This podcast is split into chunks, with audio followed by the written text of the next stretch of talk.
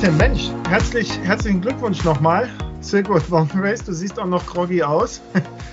Ja gut, jetzt liegt vielleicht auch daran, dass ich jetzt gerade vom Berg komme, aber... Also, ich sehe bei dir immer nur Bilder, wo du irgendwo weit über, über dem Grund schwebst und an irgendwelchen mhm. Schirmen hängst. Also be, bevor, wir, bevor wir hier reingehen in das Thema Fahrrad und so, erzähl einfach mal was zu dir.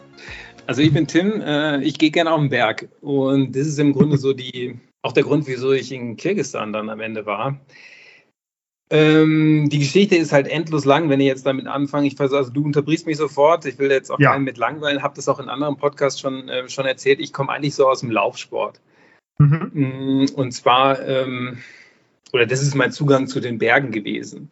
Mhm. Mm, also ich komme aus Ostwestfalen, bin dann irgendwann aufgrund meiner Liebe zu den Bergen runtergezogen und weil ich so ein bisschen in das Thema Ultralaufen reingekommen bin mhm. und auch relativ erfolgreich da war, bin dann 2013 runtergezogen und erst am Bodensee und dann später 2016 hier eben so in die Region Bad Tölz, Tegernsee. Und ähm, es hat super gut funktioniert mit dem Laufen dann auch, weil die Berge halt direkt vor der Haustür waren. Und, und da habe ich auch mal das eine oder andere Rennen gewonnen und habe mich eigentlich vorbereitet auf das Rennen, auf ein bisschen längeres Rennen, es sind so 330 Kilometer gewesen, den Tour de Jean. Und in der Vorbereitung dafür bin ich hier im Karwendel abgestürzt. Und zwar 150 Meter. Mhm. Äh, wenn man 150 Meter in Bergen abstürzt, dann geht das meist äh, eher tödlich aus. Mhm. Also da habe ich wirklich richtig, richtig, richtig viel Glück gehabt. Und das hat mein Leben komplett umgedreht. Also von ja. Leistungssport ähm, ich bin Sportwissenschaftler, also ich habe dann äh, hat hier mhm. so einer Privatklinik oder arbeite immer noch in der Privatklinik auch. Aber das hat mein Leben wirklich komplett umgedreht, weil da im Grunde nichts heile geblieben ist, bis aufs linke Bein. Oh, also das heißt, ja. ich bin 150 Meter abgestürzt. Mein rechtes Bein ist vom Fuß äh, an, also der Fuß ist komplett kaputt gegangen, das Knie 15 Zentimeter eingestaucht, die Hüfte ausgekugelt, äh, die rechte Schulter rausgerissen, der rechte Arm war gelähmt äh, Halswirbelsäule. Also sind tausend Sachen passiert, aber meine inneren Organe sind heile geblieben okay. und mein Kopf ist heile geblieben. Und ja. als ich da in dem Car, also ich war allein unterwegs, ähm, als ich da in diesem Car aufgewacht bin, ähm, hatte ich seltsamerweise Netz. Es ist nämlich da eigentlich ähnlich wie in Kirgisistan, also da hat man eigentlich auch nie Netz. Und mein Akku vom iPhone, der war bei 5%, der hat irgendwie gehalten, habe ich 50 Minuten mit der Rettung telefoniert, haben die mich dann mit dem Heli rausgeholt. Hm. Und jetzt geht es auch schon beinahe in Richtung Silk Road. Was dann passiert ist, ist halt, ich lag dann im Krankenhaus und irgendwann habe ich dann mal realisiert mit dem Laufen und mit dem Leistungssport, das wird nichts mehr. Am Anfang will man es ja nicht wahrhaben, die Ärzte sagen das hm. zwar, aber dann realisiert man das so. Und das war, also der Unfall war im Juni und ähm, im August hat dann ja zum ersten Mal das Silk Road Rennen stattgefunden. Mhm. 2018 und weil ich natürlich so generell alles, was so mit dem Langzeitausdauer zu tun hat, immer so im Blick hatte und das ist ja auch eher so eine Abenteuergeschichte, habe ich das, ist das irgendwie bei mir aufgeploppt, keine Ahnung wieso. Und da habe ich gedacht, naja, jetzt kann ich zwar nicht mehr laufen, aber Fahrradfahren wird ja wohl irgendwie gehen. Mhm. Ähm, dann melde ich mich da halt an. Mhm. Also Laufen ist für dich immer noch, also das geht nicht mehr. Na, ich äh, kann gar nicht laufen. Also Backup ist tatsächlich auch Gehen-Challenge mhm. und habe so, ähm, sag mal, 90 Grad Beugung vielleicht im Bein. Mhm. Mhm. Okay. Ähm, also auch Fahrradfahren ist dementsprechend eigentlich auch eine Challenge. Ja. Und ähm, den Arm kriege ich auch nicht so ganz hoch. Also der, der hängt okay. halt so auf, auf der Höhe ungefähr fest. Also das sind so diese Überbleibsel oder ja. Teile der Überbleibsel. Und ähm, ja, aber ich wollte halt eben wieder in den Berg und das war für mich, also war tatsächlich das Silk Road Mountain Race mit all dem, wie das halt war, so ein gewisser Anker auch, an dem ich mich festgehalten habe. Also dafür wollte ich dann eben, also wir reden jetzt ja wirklich von einem Szenario am Anfang im Krankenhaus, wo man nicht alleine auf Toilette gehen kann.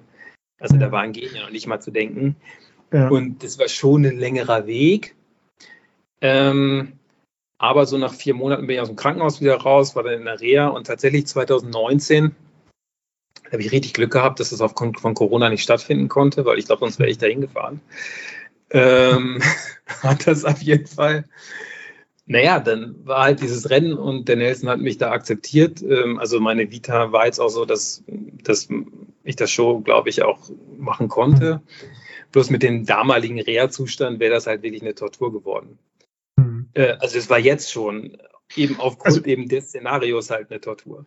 Ja, also man muss jetzt vielleicht nochmal für alle Hörerinnen und Hörer, wir hatten uns im Vorfeld, haben, haben wir uns ja besprochen so und dann hatte ich so reingeschrieben, ja, erzähl mal, wie du vom Gleitschirmfliegen zum, zum Fahrradfahren kommst. Und hast du gesagt, naja, vielleicht mal eher vom Trailrunning zum Fahrradfahren. Scroll einfach mal in meiner äh, Timeline auf Instagram runter, dann siehst du, was ich da für ein, äh, für ein Problem hatte. So, ne?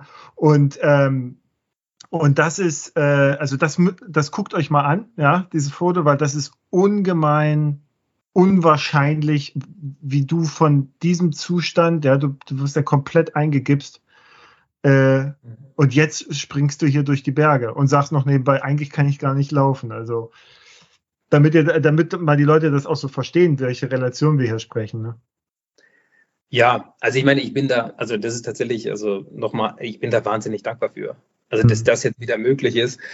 Und das ist auch, also wir kommen ja gleich nochmal auf das Silko-Rennen, mhm. aber das, also allein, dass ich wieder im Berg sein kann, dass ich jetzt hier täglich auf meinen Hausberg gehe, mhm. ähm, da jetzt dann eben im Gleitschirm runterfliege oder mit dem Fahrrad runterfahren kann, ähm, das bedeutet mir ja schon so viel. Und Kirgisistan oder Kirgisistan war dann eben halt nochmal ein ganz anderes Level, weil das halt wieder so ein bisschen so das war, was ich früher gemacht habe, nämlich mhm. draußen, also wirklich draußen sein und mhm. wirklich ausgesetzt sein und wirklich voll in der Wildnis sein. Und mhm. darum hat mir das so viel bedeutet und darum war das auch so besonders. Mhm, genau, also das Du warst so, auch sehr erfolgreich, ne, als Trailrunner, wenn ich das so richtig gesehen habe. Ja, ich weiß schon, also jetzt in Deutschland, ich habe schon das ein oder andere Rennen gewonnen und in Deutschland, so bei den deutschen Meisterschaften und so, da habe ich schon immer ganz gut abgeschnitten, auch bei solchen mhm. Sachen. Mhm. Ähm, also das war sicherlich so dass ich auch bei diesem Tour de Jean hätte ganz gut abgeschnitten. Da weiß man nie, was passiert. Das ist ähnlich wie beim, beim Silk Road auch. Also das ist ein Ultraläufe. Da, da ist halt, da kann das eine oder andere halt immer dazwischen kommen. Ja. Da hat sich natürlich auch von 2018 und von dieser Idee, ich muss daran teilnehmen, weil ich brauche was, wo ich weiter so das Gleiche machen kann, äh, bis dann halt jetzt zu der Teilnahme hat sich ja wahnsinnig viel auch in mir geändert. Also mhm. als 2019 hätte ich da vielleicht noch teilgenommen, hätte gedacht, was völlig relationsfrei, also dass ich halt irgendwie da auch muss, versuche vorne irgendwas mitzumachen, was ja mit dem Körper überhaupt nicht mehr funktioniert hätte. Mhm. Und Fahrradfahren ist auch ein völlig anderer Sport. Mhm. Ähm, und dann sind halt ganz, ganz viele Dinge passiert. Also 2020 habe ich angefangen oder habe dann endlich oder habe dann eben angefangen, diesen Gleitschirmschein zu machen. Also da ist nochmal so eine ganz andere, ein ganz anderer Sport für mich Realität geworden, im Sinne von, jetzt gehe ich halt viel auf den Berg und fliege dann runter. Ähm, dann das mit dem Fahrradfahren. Ich habe dann mal so die ein oder andere Sache gemacht auf dem Fahrrad. Also jetzt nicht als Rennen, sondern dass ich mal mhm. irgendwie von Essaouira nach Imlil gefahren bin und dann auf den Tupka gegangen. Ähm, oder mal von hier, von Tölz, da habe ich noch in Tölz gewohnt, nach Berlin gefahren bin oder von mhm. Tölz runter nach Slowenien und da diesen Westloop gemacht habe. Mhm. Ähm, also solche, das sind so meine Bike-Erfahrungen, aber das war es dann auch. Ja, ja, gut, was heißt, das war es dann auch? Das ist ja schon, also, ne, ja, also wenig ist, halt so, ist ich, ja.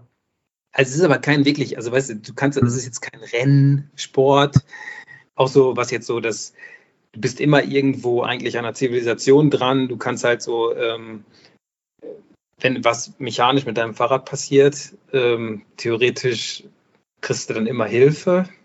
Mhm. Und, und dann ist es so gewesen, dann ist dieses Fliegen für mich so groß geworden und irgendwie hat es auch vom Job nicht gepasst, ich bin umgezogen und dann habe ich das immer so weiter weggeschoben. Mhm. Also das Silko-Rennen, das war zwar da und diese Idee, ich möchte mal nach Kirgisistan, weil ich eigentlich auch da immer so Laufprojekte im Kopf hatte früher. Mhm. Und dann habe ich das, habe ich das, das hat sich immer so, so weiter weggeschoben. Und dann habe ich dies Jahr jetzt gedacht, jetzt gibt es eigentlich keinen Grund, es nicht zu machen. Also ich habe ein Fahrrad, das war mhm. zwar jetzt ein Gravelbike, aber ich, ich habe ein Fahrrad. Da reden wir nochmal drüber. Ich habe deine Stories genossen. ja, und dann, ja, ich, ich habe da am ersten Tag, egal, auf jeden Fall, äh, ich habe Lust dazu, immer noch dahin zu gehen, mich dem auszusetzen. Ich hatte ein anderes Mindset, also, also mir ging es da überhaupt nicht um irgendeine Form von, von Rennen, Das ist vielleicht ein bisschen falsch, weil eigentlich, wenn man bei so einem Rennen teilnimmt, dann sollte man auch irgendwie das so im Kopf haben. Für mich war das aber eher so, ich möchte gerne an diesem Freitag da ankommen. Und wenn man dann an der Startlinie steht, dann gibt es mal so einen kurzen Moment, der flackert das so auf und dann stellt man aber relativ schnell fest, nee. Und spätestens, wenn man dann auf diesen, oben auf dem Jip-Kick-Pass steht und weiß, man muss da runtergehen und ich bin wirklich langsam, also durch das Bein, hm, also ich bin bergab fast genauso schnell wie bergauf oder umgekehrt, wenn man so ja. will. Also ich bin bergauf gar nicht so langsam, wenn's, wenn man gehen muss. Ja. Fahrradfahren ist nochmal eine andere Sache. Aber bergunter bin ich halt dann super langsam. Das wäre jetzt auch nochmal eine Frage gewesen, weil du ja sagtest, dass deine Verletzungen dich eben auch körperlich eingeschränkt haben, dass du aber sagtest, der Fahrradfahren wird schon gehen. Also was, also beim, beim Pedalieren war das okay oder hast du da Probleme schon bekommen, wenn du, weiß ich, einen Berg hochfährst, dass du dann eben aufgrund der Anstrengung da im Körper eingeschränkt bist, gar nicht so sehr fahren kannst, wie du möchtest, weil bergab, klar, wenn du da gehen musst durch diesen 90 Grad Maximum oder Minimum, da bist du natürlich dann ein bisschen gehandicapt, ne? Also bergab ist das Hauptproblem, dass natürlich da traumabedingt Arthrose drin ist. Mhm. Das sind halt die Schmerzen. Mhm. Also das ist eher das, das Thema. Mhm. Äh, bergauf ist es so, dass ich ja hier, also bei uns, ich wohne hier am Rand der mhm. Alpen, also da geht es immer steil bergauf. Also bergauf fahren mhm. ist gar kein Problem. Okay. Ich meide halt wirklich schnelle Frequenzen, so ein bisschen, ja. weil jede Umdrehung quasi immer dazu führt, dass ich das Bein ja dann halt beugen muss und muss meinen mhm. Fuß eher so mit der Ferse, sage ich mal, auf die Pedale setzen. Also ich habe Flat Pedals mhm. Mhm. und setze den dann halt ein bisschen weiter vor und mhm. kann dadurch fahren. So ein bisschen hebe ich die Hüfte dann immer an. Also das sind so mhm. diese Kompensationsgeschichten. Mhm. Und das ist letztlich, also wenn ich jetzt hier trainiere oder wie ich auch trainiert habe, also ich habe wenig lange Ausfahrten, ich habe dann eigentlich mehr Fokus liegt immer auf den Höhenmetern. Also da bin ich halt so dankbar für. Ich mache wirklich mittlerweile wieder 10.000 Höhenmeter die Woche. Ja.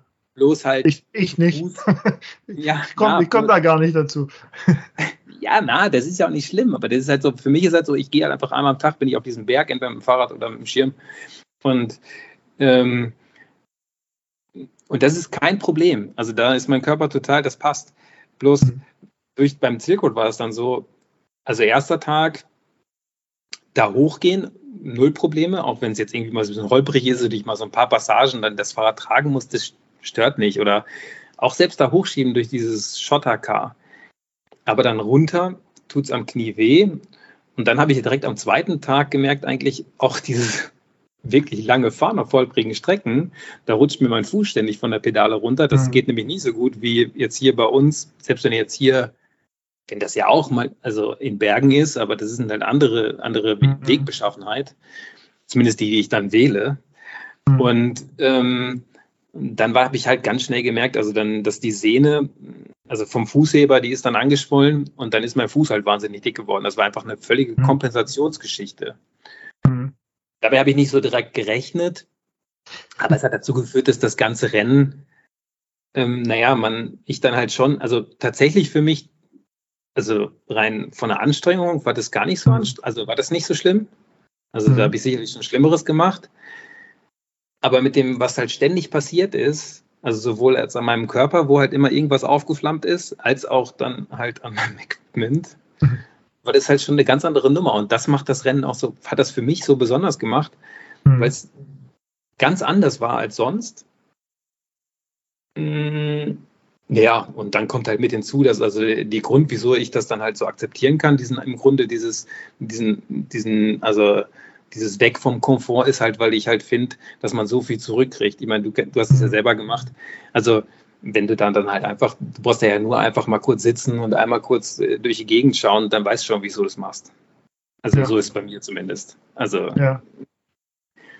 Genau. Nee, da, da, ja, also das, das auf jeden Fall.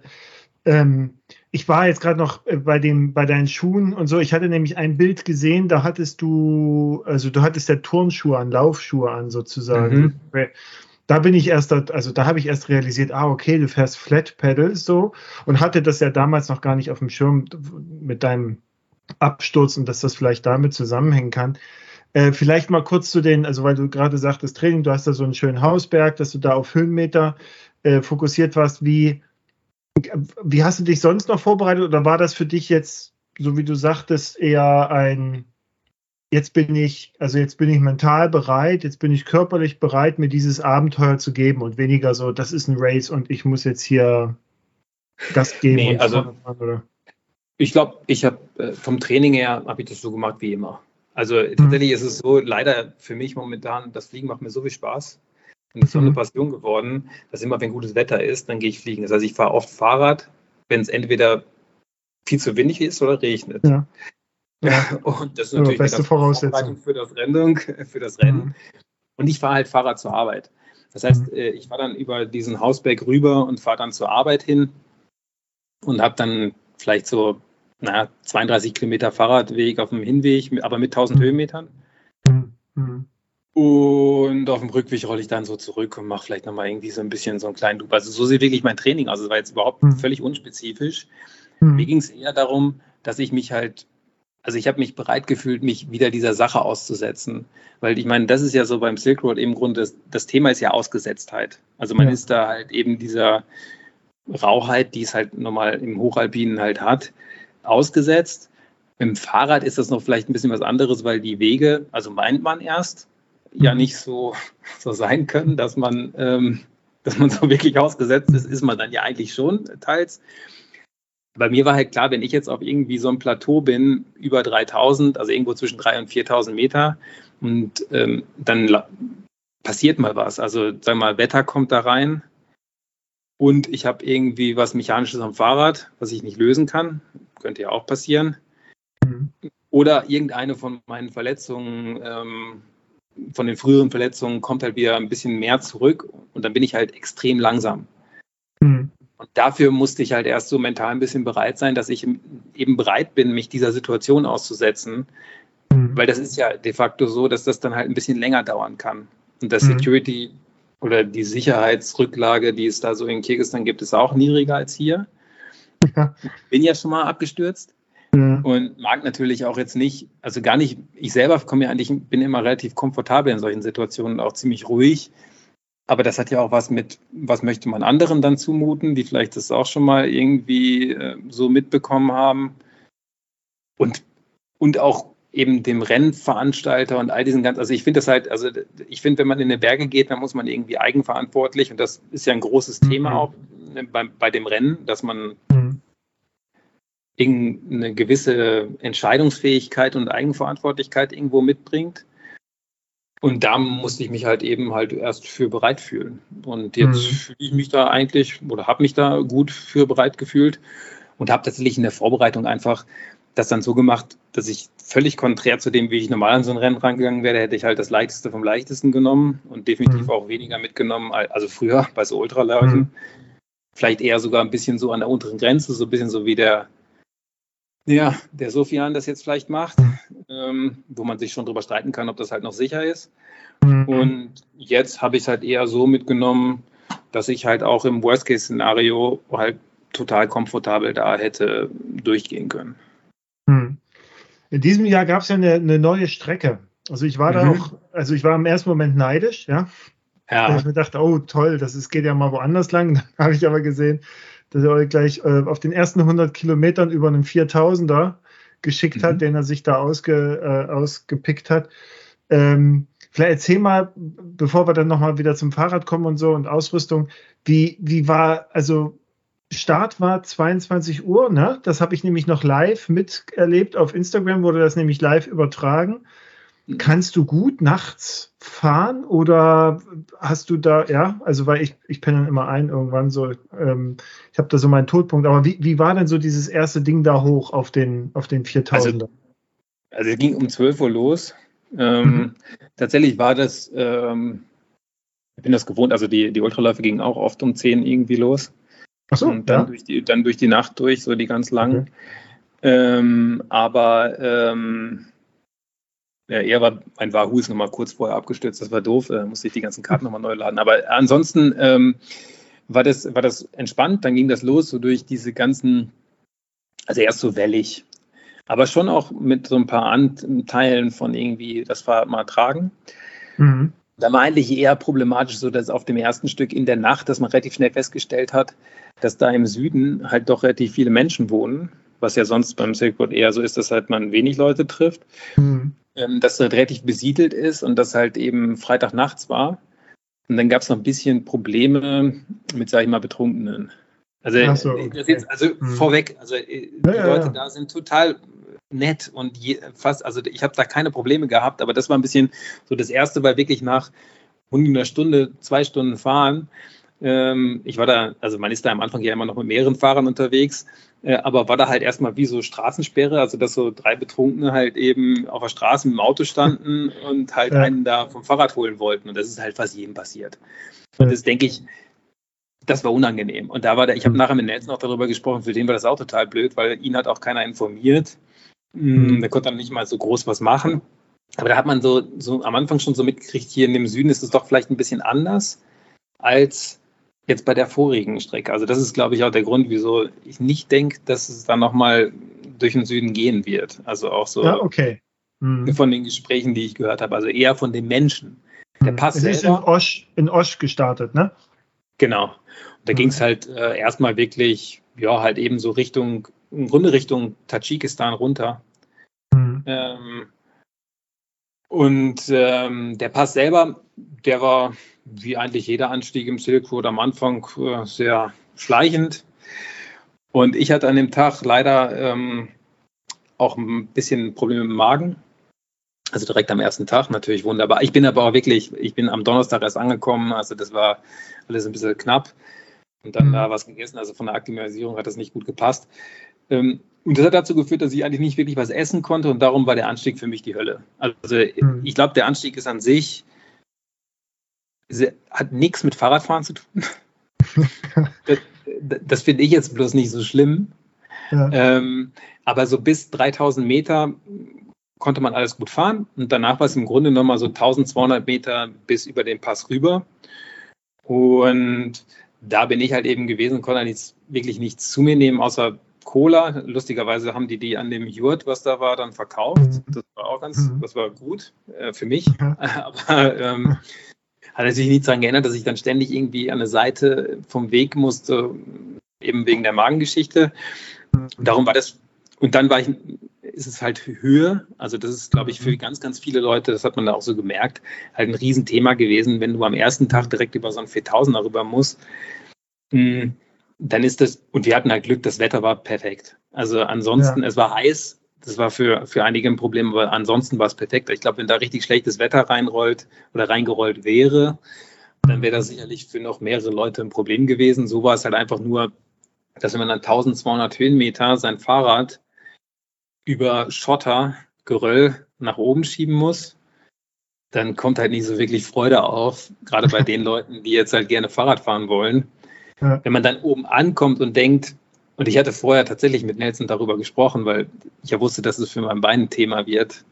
Und hat er immer, hat er immer so gesagt, naja, so zwei, drei Switchbacks und dann wird es schon gehen mit dem Fahren. Das war halt nicht fahrbar. Also selbst die Mountainbiker, die da gefahren sind, also die das auch können, haben sich entweder die Reifen aufgerissen oder ähm, keine Ahnung, also das musste man dann auch runtertragen, also genauso viel, wie man hochgetragen hatte. Auf der einen Seite musste man dann auf der anderen Seite sein Fahrrad runtertragen, auch sehr steil und geröllig.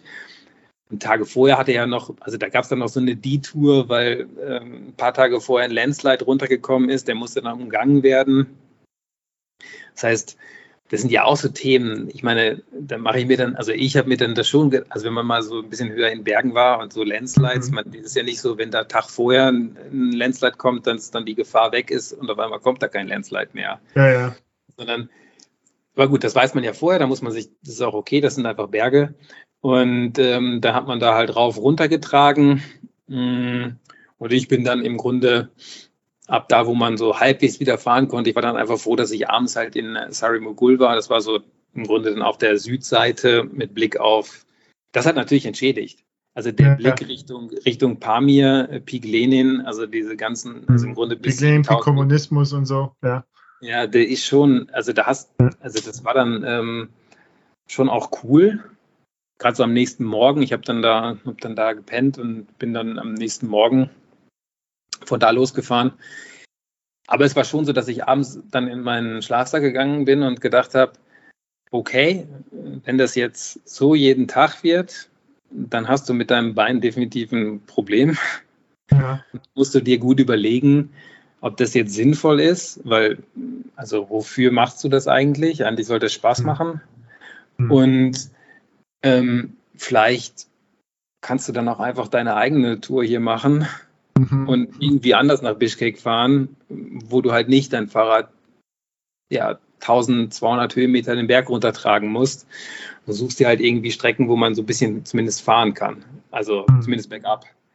Mhm. Da habe ich wirklich gedacht. Dann bin ich am nächsten Morgen aber aufgewacht. Der Bein war super. Und der nächste Tag war halt ähm, ein totales Kontrastprogramm zu dem, was am ersten Tag passiert ist.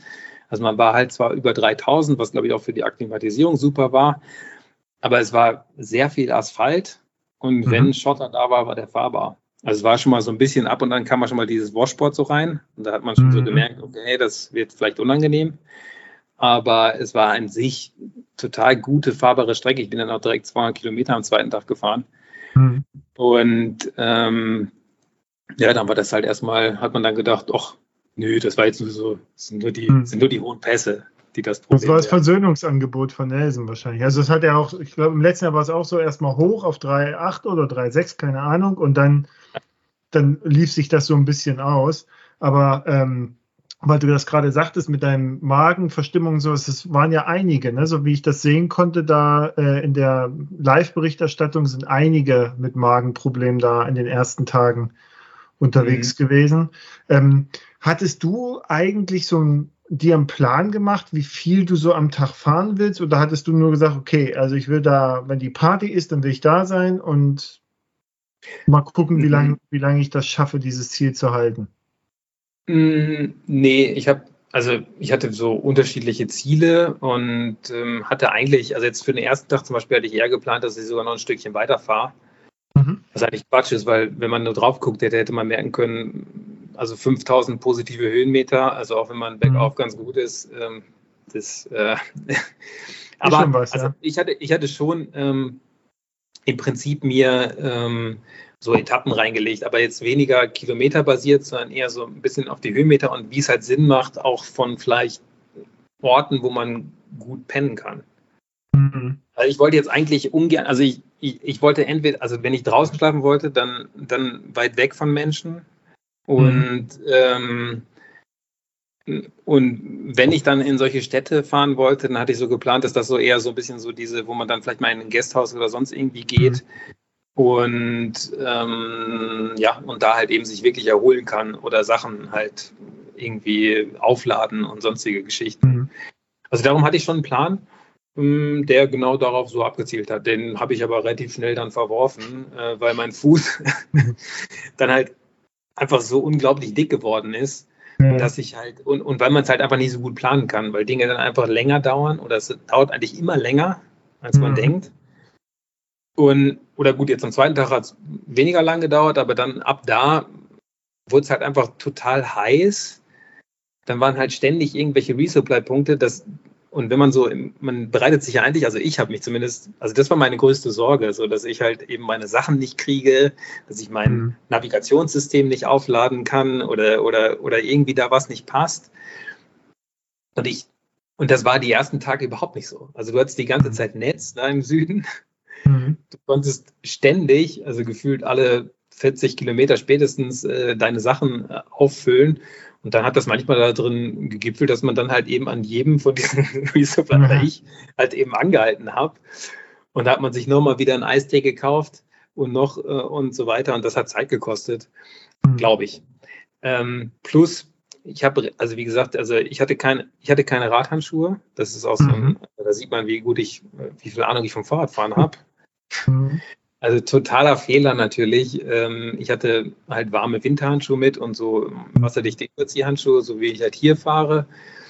Aber am zweiten Tag durch dieses Washboard hatte ich halt Blasen in den Händen. Mhm. Und eben diese Blasen in den Händen in Kombination mit dem anschwellenden Fuß haben halt dazu geführt, dass ich dann einfach irgendwann gucken musste, dass ich eine Pause mache. Und ich habe dann den Kasaman von 12 Uhr mittags bis 12 Uhr nachts gepennt Mhm. Ähm, einfach aus Erholungsgründen, um zu mhm. schauen, ähm, dass das Bein halt wieder abschwillt und ähm, nachts war es auch ein bisschen einfacher. Ich hatte dann diese Winterhandschuhe. Irgendwann habe ich gedacht, ich muss diese Winterhandschuhe weiter anziehen, damit ich, ja. weil die Blasen so schlimm geworden sind, die sind dann aufgegangen. Also das war, das war dann so blutig. Und ich bin in die aber nicht mehr reingekommen, weil die Hände so geschwollen waren. Und das ging abends ganz gut. Und dann bin ich halt einfach nachts einmal durchgefahren. Und lustigerweise ist es dann eigentlich so gegangen, wie, wie ganz, also es ist so meine Erfahrung aus so Ultra-Mehrtagesgeschichten. Mhm es kommt dann irgendwas und das baut sich so auf und dann ist es auch, also es ist jetzt auch kein Plädoyer für jeder muss für sich selber entscheiden, wann Dinge so sind, dass man also aufhört. Ich finde auch dieses Verherrlichen von, wenn Leute sich so durch sowas durchwürgen, mhm. ähm, also es ist jetzt auch völlig okay, Schwierig. wenn man, mhm. genau, wenn man halt auch mal Sachen einfach aufhört, gerade wenn man mhm. jetzt medizinische Probleme hat. Also soll es mhm. nicht so sein, jeder muss unbedingt mit einem kaputten Bein da so ein Rennen machen. Mhm. Aber das hat sich dann einfach, ist dann einfach weg gewesen. Also ähm, es ist, hat sich, der Körper hat sich da angepasst. Und dann ähm, so in der zweiten Hälfte, da hatte ich dann eher auch meinen Rhythmus, glaube ich, ganz gut gefunden. Und dann bin ich da einfach so in meinem Tempo mh, hm, so durchgeschlittert. Und ich habe auch wirklich viel geschlafen. Also ich habe, ich hab, ich hab, glaube ich, im Schnitt sind es sieben Stunden, über sieben Stunden. Also so viel schlafe ich zu Hause nicht. Hast ja, hast ja Ferien gemacht. Ja, Aber also, äh, der, der Jörg Schmiedel, mit dem bist du ja ab und zu mal, den hast du ja, glaube ich, getroffen, ne, aus der Schweiz. Mhm. Jörg hat äh, Tobias und mich beim Atlas Mountain Race nachts um vier mit einem Bier begrüßt. Da, deshalb kennen wir uns und ich habe jetzt natürlich ja. ihn auch äh, verfolgt äh, beim, beim Fahren und der meinte irgendwann so, da hatte ich ihm gratuliert, dass er angekommen ist und sagte, nee Martin, der, also derjenige, dem man wirklich gratulieren muss, das ist der Tim, weil du hast dir noch irgendwie kurz vorm Ziel, was hast du dir noch geholt? Hast du eine Rippe angebrochen oder was hast du gemacht? Weil du sagst, ja, dann bin ich die zweite Hälfte so durchgeschlittert. Schlittern ist dann vielleicht das richtige Wort. Also was hast du denn da schon? Ja gut, das war jetzt, also das ist halt wirklich, also das ist einfach doof gelaufen. Also wir, ähm, wir hatten ja wirklich super gutes Wetter. Also das muss man jetzt einfach mal so sagen. Also in keinem der, der, der höheren Areale hatten wir eigentlich irgendwie im Grunde schlechtes Wetter. Mhm. Und ähm, dann kam aber das schlechte Wetter.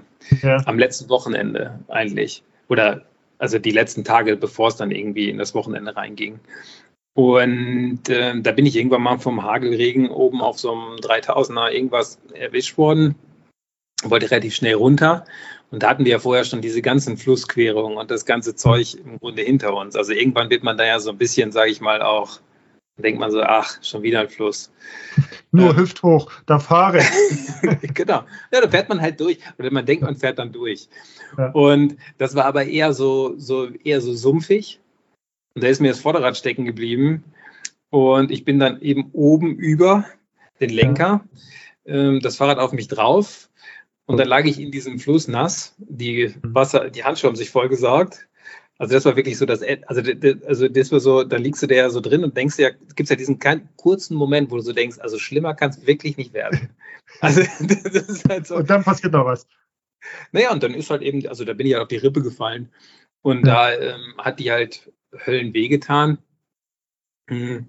Ich hatte dann danach aber 30 Kilometer Abfahrt, also da konnte ich mich um die Rippe gar nicht so kümmern, weil es so kalt war, weil, man ja, weil ich ja mhm. komplett nass war. Äh, dementsprechend ähm, das war dann einfach die letzten beiden Tage wirkliches Thema. Ich glaube nicht, also die ist nicht gebrochen, die wird geprellt sein, aber das ist ja egal, das tut ja gleich weh. Das hm. hat dann einfach noch zusätzlich halt einfach wehgetan zu dem anderen Zeug.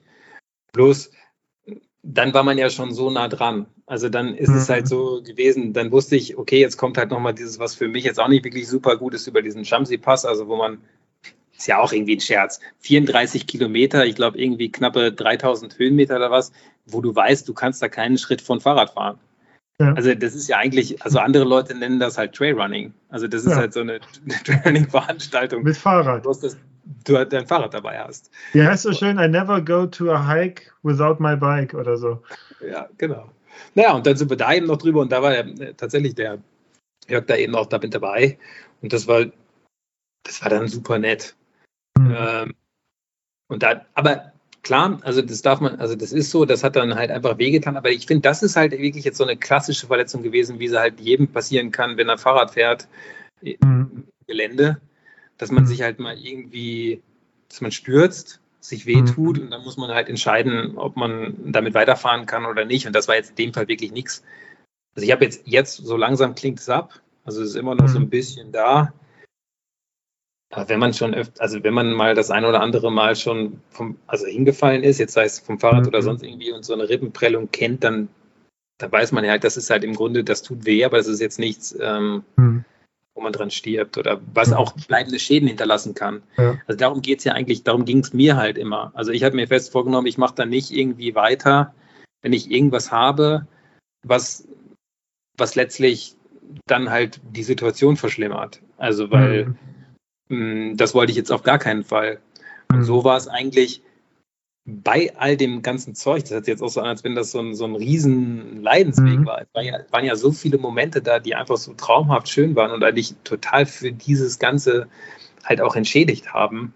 Mhm. Ähm, und das ist ja, also das, dann unabhängig, ob man halt eben, ja, man jetzt halt vielleicht auch am, an seinem, sag ich mal, Leistungsende sich da so mhm. durch, durch so ein Ultrarennen halt durch also wieso man jetzt halt eben diese, diese Komfortzone verlassen muss und am Ende kämpfen muss, dass man vielleicht ins Ziel kommt, ist ja eigentlich egal.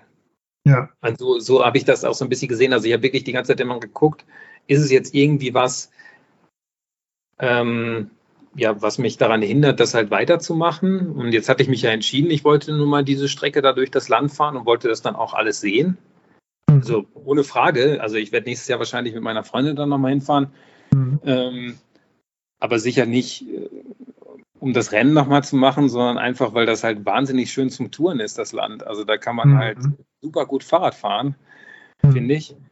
Ähm, bloß dann muss man halt eben nicht 150 Kilometer am Tag fahren, sondern vielleicht halt 50 bis 80. Und dann. Und, und man muss vielleicht auch nicht äh, äh, Tierpfade nehmen zur Überquerung von Pässen, sondern ja, vielleicht eine Straße.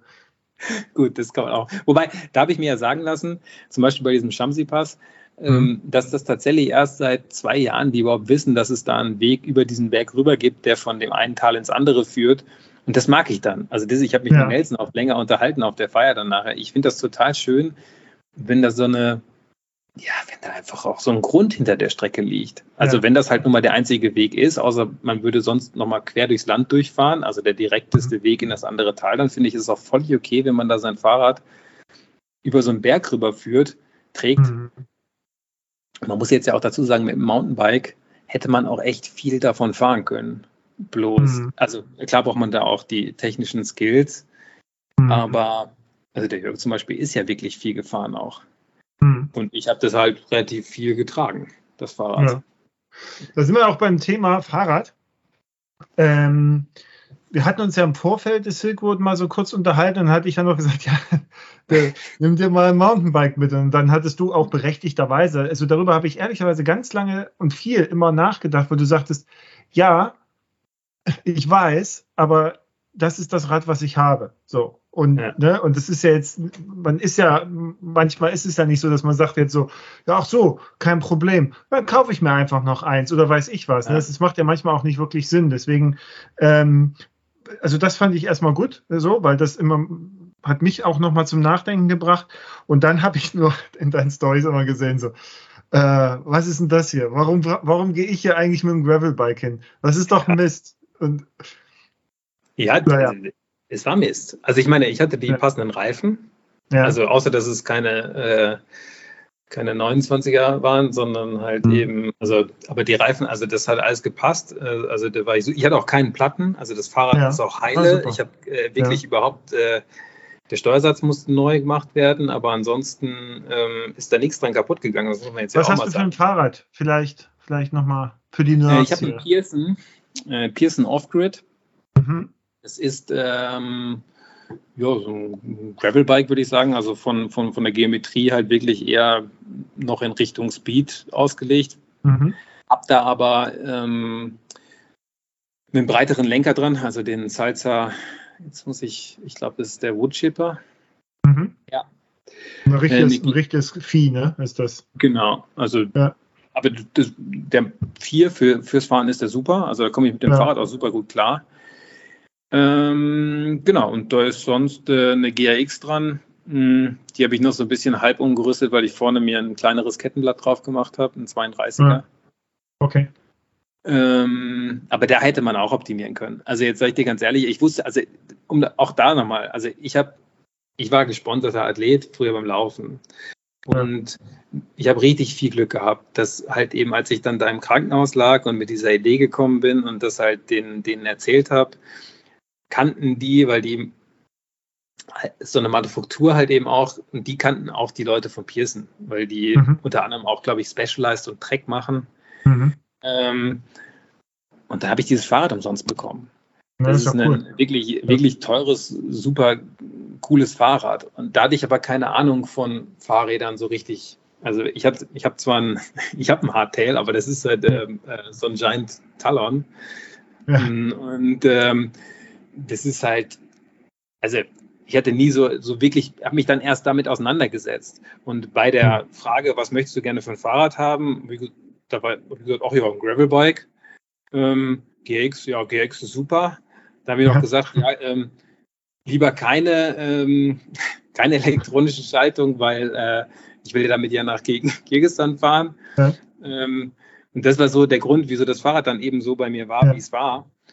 Und dann habe ich ja auch vorher noch das ein oder andere daran umgebaut, weil jetzt, sage ich ganz ehrlich, also mit einem 40er Kettenblatt vorne wäre das halt totaler Quatsch gewesen. Also dann äh, ja. hätte, ich, hätte ich halt äh, doch so noch auch bergauf. Also auch ja, zu deiner halt, Achillessehne, hätte ich nachts auf deine Achillessehne legen können. ja.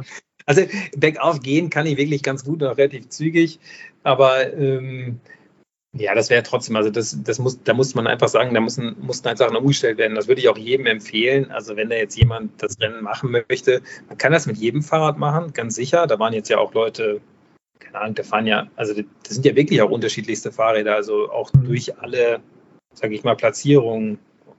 Also ganz vorne gibt es ja auch Leute, die auf einem Gravelbike gesessen haben, auf einem mhm. also steifen Gravelbike. Aber ähm, ein Mountainbike wäre schon deutlich schöner gewesen. Also wirklich, ich glaube, da hätte man halt viel mehr Backup fahren können und diese, diese Gravel-Passagen, also dieses Sportsport wäre einfach, ja, wäre einfach fluffiger gewesen. Ja. Wenn nicht sogar Full Suspension. Also ja. äh, viele sind das ja gefahren und eigentlich alle, die ich um mich herum gesehen habe, die Fahrräder waren nicht groß schwerer. Mhm. Ähm, von daher. Ja, mittlerweile sind die halt auch vom Gewicht sehr attraktiv. Es gab eine Frage, weil ich habe ja auch gefragt äh, hier ja. auf, auf Instagram so und dann hat ein Nutzer oder eine Nutzerin heißt Cyclophob. Vielleicht kennst du die, keine Ahnung. Ja. War die Verwendung einer Dropbar aus deiner Sicht sinnvoll? Äh, hast du die Unterlenkerposition oft benutzt? Ich glaube, da, also, da bin ich mir nicht ganz klar, ob Cyclophob den Silk Road kennt, weil Unterlenker ist ja dann wahrscheinlich, also eher weniger, weil du ja manchmal ab und mhm. zu mal was fallen so. Aber äh, war das für dich mit dem Rennradlenker, hat sich das gelohnt, genutzt? Nicht wirklich, außer dass ich halt mit der Schulter ähm, gerne unterschiedliche Griffpositionen habe. Mhm. Und da hat man ein bisschen mehr Möglichkeiten. Ich glaube, ich mhm. würde irgendwie mittlerweile, ähm, also wenn ich mir jetzt nur mal ein Fahrrad, also es ist ja nicht so, dass wenn ich da nicht drüber nachdenke. Pearson aufgehört? Mhm. Äh, nochmal? Äh? Pearson zugehört. Pearson soll zuhören Pearson. jetzt. Ja, ja, ja? Na, ich habe mit denen, mit denen Spray, habe ja auch schon gesprochen. ähm, ich würde mir, also ich würde, glaube ich, definitiv kein, also es ist ein Carbon-Fahrrad. Ich mhm. würde definitiv eher Titan oder irgendwas anderes nehmen, also was man sich eben mhm. leisten kann. Also Titan wäre jetzt halt schön. Ähm, und ich würde auch keinen Dropper nehmen, sondern mhm. Flatbar oder so, irgendwas dazwischen.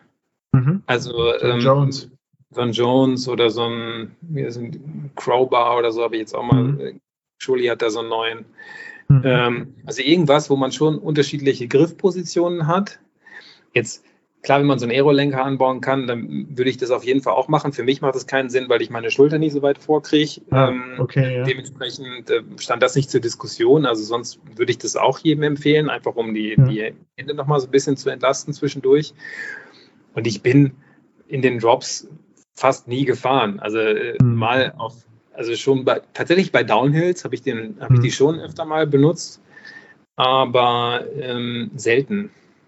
Mhm. Und halt bei diesen Passagen, wenn man so total gegen den Wind gefahren ist, dass mhm. ich dann vielleicht mal, also wenn, hat man da ja auch schon Wind. Das mhm. könnte man eigentlich, also vom Fliegen müsste ich das eigentlich wissen, das könnte man total gut nutzen. Lustigerweise hat der Sofian das äh, wahrscheinlich un, unbewusst halt ja sogar auch genutzt, weil der ist ja nachts über den Tosor Pass ja. dementsprechend morgens mit dem Bergwind ähm, durch das Tal. Und ah. ich war da beispielsweise um 15 Uhr und bin voll gegen den Talwind gefahren. Also es war eine Vollkatastrophe. Jetzt, jetzt habe ich schon wieder was gelernt, weil das wusste ich nicht, dass sowas. Na gut, aber da, da, dann fahre ich das nächste Mal auch so. Ja, das soll, also das, also ohne Witz, ich weiß nicht, wie es bei dir ja, war, aber bei mir war das so auf diesem Arabell-Plateau. Da, ja, da war es äh, windig, ja. Genau, als ich ganz oben war, da war richtig viel Talwind. Hm, das geht ja leicht bergab. Da konnte mhm. man 70, 75 fahren, mhm. ohne zu treten. Mhm. Also ich nee, meine, das war nicht. Ich war, wir waren nachts dort oben. Ah, okay. Und da war, da war es einfach nur kalt und windig und immer von vorne. Ja gut, also ich hatte da Rückenwind auf der Hinfahrt und auf der Rückfahrt, mhm. aber eben halt vollen Tag, also den gleichen Wind dann eben mhm. halt ins Gesicht. Und wenn man da hätte in den Morgenstunden oder nachts gefahren wäre, dann wäre er halt eben von der anderen Seite gekommen. Ah, okay. Und dann äh, wäre das schon gut gewesen. Ah, okay. Ja, gut, gut zu wissen. Was hast du an, an Ausrüstung dabei gehabt? Also Fahrrad haben wir gerade besprochen, 25,5 ja. Zoll. Da, da, war das jetzt ein Carbonrad, was du hattest, oder? Ja. Okay. Und warum sagst du äh, lieber Titan äh, statt Carbon? Weil äh, erstmal, weil ich glaube. kaputt gehen oder? Wegen kaputt gehen, aber auch wegen äh, so äh, Taschenanbauoptionen. Mhm. Also mhm. da hatte ich mich jetzt schon ein bisschen gescheut, zum Beispiel vorne an äh, die Gabel irgendwie was dran zu bauen. Ähm, mhm. Und tatsächlich habe ich jetzt auch gesehen, also beim jetzt wieder auspacken, sauber machen und so weiter, das hat relativ wenig Clearance auch und ähm, da ist schon so ein bisschen was abgeschubbert auch und der Rahmen sieht jetzt wirklich nicht mehr schön aus. Also ich, wahrscheinlich ist das kein, das ist sicherlich kein Problem aber da ist schon ganz schön viel. Also ich glaube halt theoretisch, eigentlich müsste man ja wirklich, also man geht da, alle gehen da immer mit den neuesten, schönsten, tollsten Rädern an den Start. Eigentlich müsste man ja. da mit eher einem ziemlich gebrauchten Rad an den Start gehen, weil danach ist es ziemlich viel kaputt. Ja, also das ist ja eine große, das ist eine große Vernichtungstour, ne? Das ist in 14 ja. Tagen vernichtest du unglaublich viel Geld. Also eigentlich kannst du ja. auch hinfahren und einfach 3000 Euro in den Berg werfen und, und direkt ins Ziel gehen. Ja, na, also. Ist noch also, billiger. Die ganzen Verschleißteile, die sind halt durch. Also ich meine, ja. wie gesagt, es hat bei mir alles gehalten. Mm, mm, und das ist ja schön. Also das ist ja super, wenn man sich darauf verlassen kann. Ich finde, das ist das Wichtigste. Also, dass man einfach ein mhm. Fahrrad hat, auf das man sich verlassen kann. Aber ähm, eigentlich ist danach relativ viel kaputt. Und ähm, oder muss man halt wieder, und da glaube ich halt einfach, dass ein Titan, also ich weiß nicht, also du fährst, glaube ich, ein Titanrad, ja. dass es einfach ähm, stabiler ist. Das hat halt eine Beule am Unterrohr jetzt. Ne? Ah, okay. Aber ja. gut, ich habe mir auch überlegt, als ich die dann gesehen habe, äh, was wäre denn, wenn ich jetzt einen Carbonrahmen gehabt hätte? Also weil ich nicht weiß, woher die kommt, wahrscheinlich durch irgendeinen Stein oder so, ja.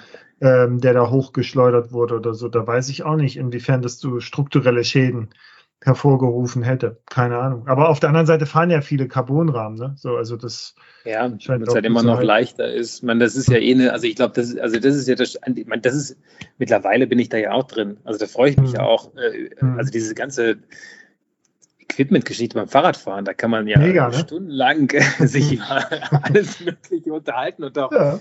kann man sagen, ach ja, Carbon ist aber auch gar nicht so nachhaltig. Vielleicht ist es auch deshalb gut, dass man halt unbedingt mhm. was anderes sich noch besorgen muss. Nee. Ähm, nee, das war, ähm, aber trotzdem, also war das Fahrrad, ich will jetzt nicht sagen, dass es schlecht war. Also das hat gut funktioniert, aber es gibt halt sicherlich Optimierungsbedarf. Ja, von der Ausrüstung her, du hattest, ähm, ja klar, Schlafsack, Isomatte und bist du Zelt oder Biwaksack gefahren? Bivi gefahren. Ah, okay. Äh, also so ein Outdoor Research.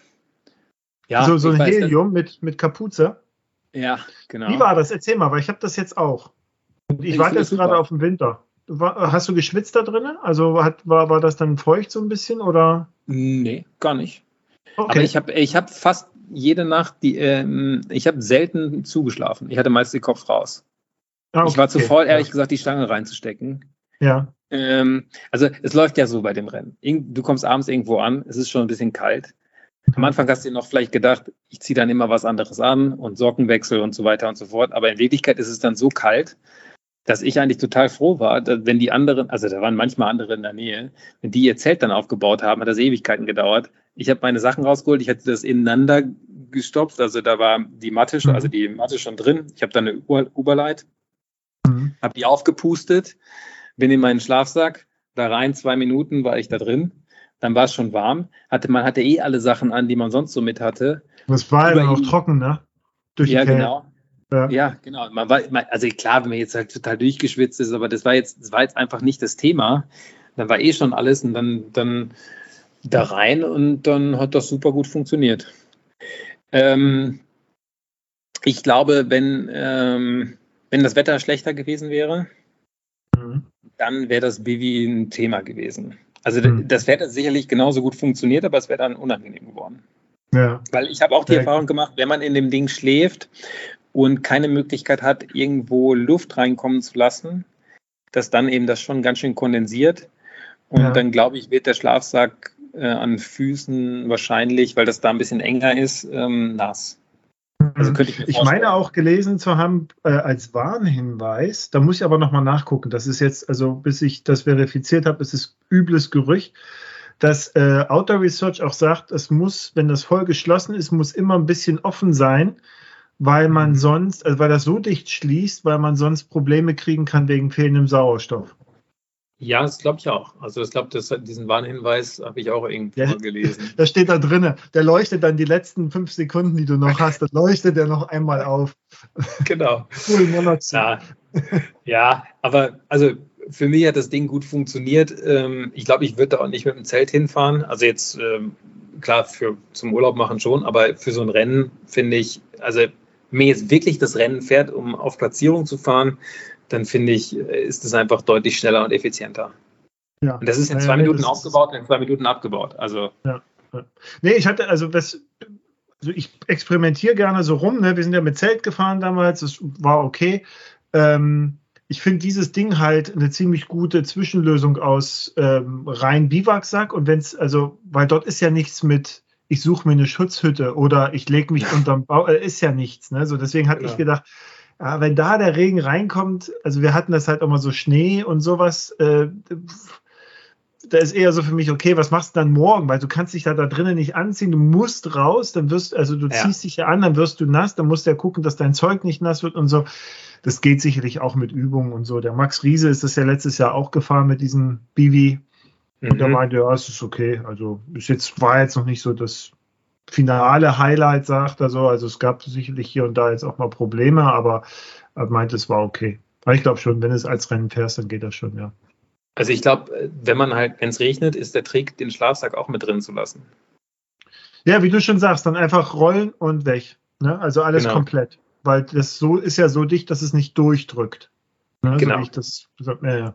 Also das ist so, ja, wäre jetzt mein Plan gewesen, wenn, wenn mhm. jetzt wirklich ähm, groß Regen gewesen wäre, aber da, das stimmt und da habe ich auch, wenn es mal geregnet hat, immer drüber nachgedacht, habe ich gedacht, oh, hoffentlich hört das äh, auf, bevor es äh, ans Schlafen geht.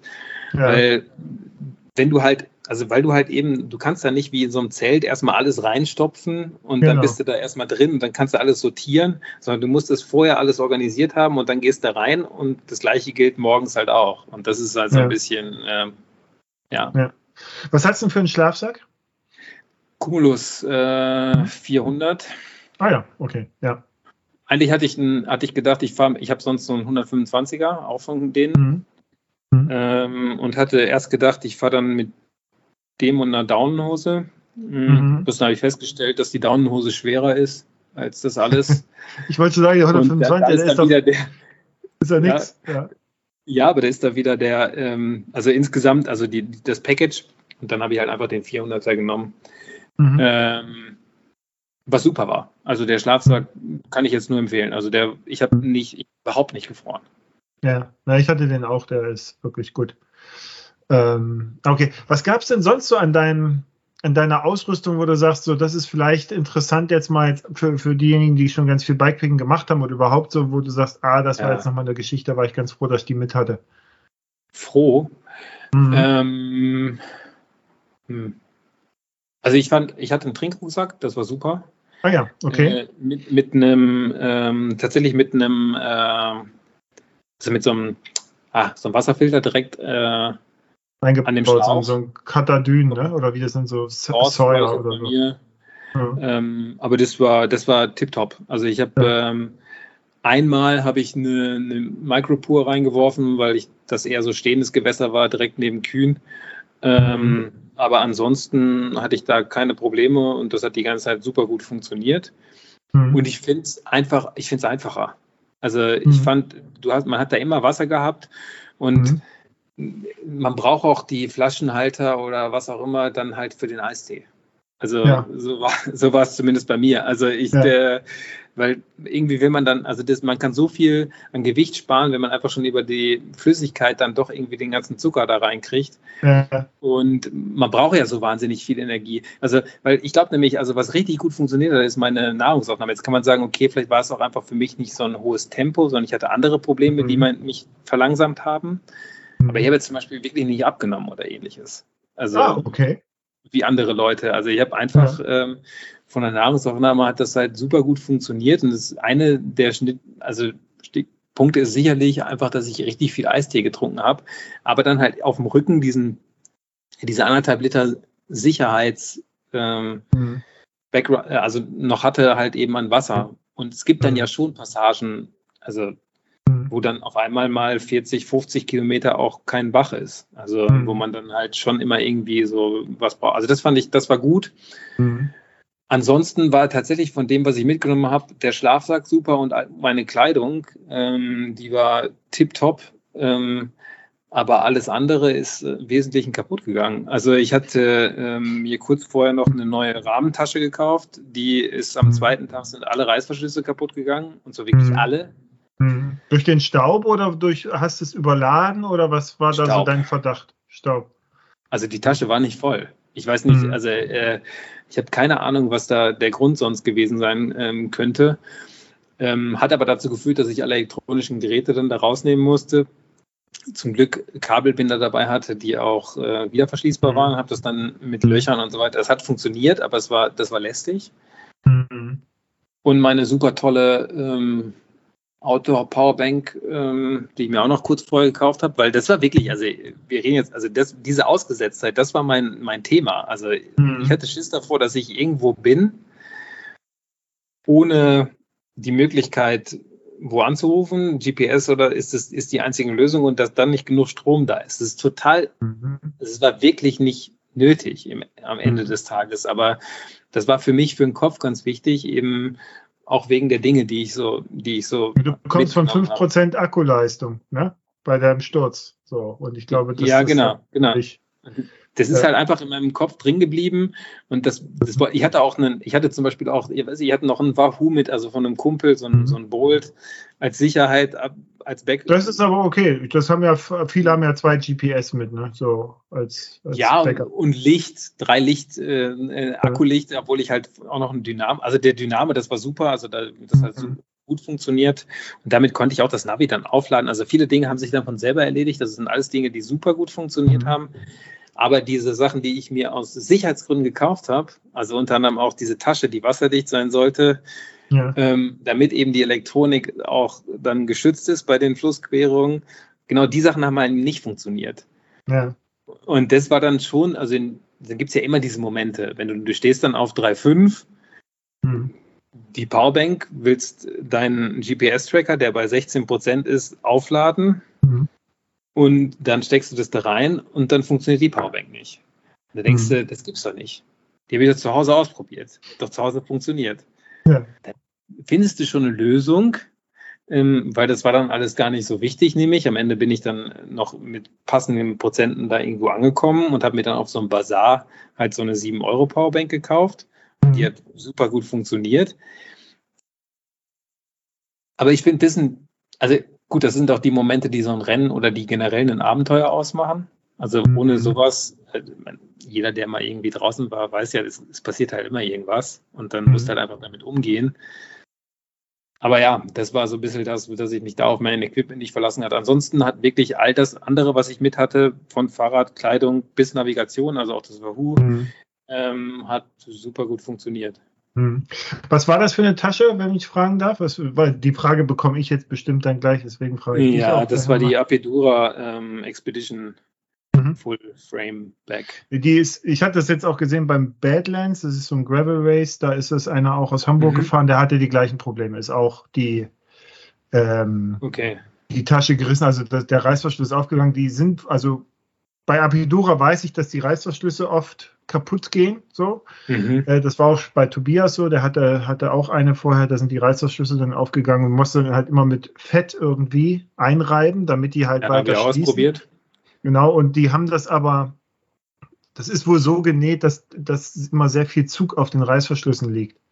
Also selbst mhm. wenn du es nicht überlädst, irgendwie scheint das dann, keine Ahnung. Das ja, ist wohl noch, also ist ein Thema, wo sie arbeiten müssen.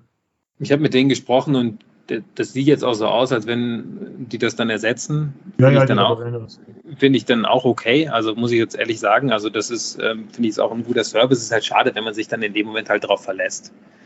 Ja. Ähm, wenn, wenn ich glaube, da muss man auf dem Schamsee stehst und sagst Danke.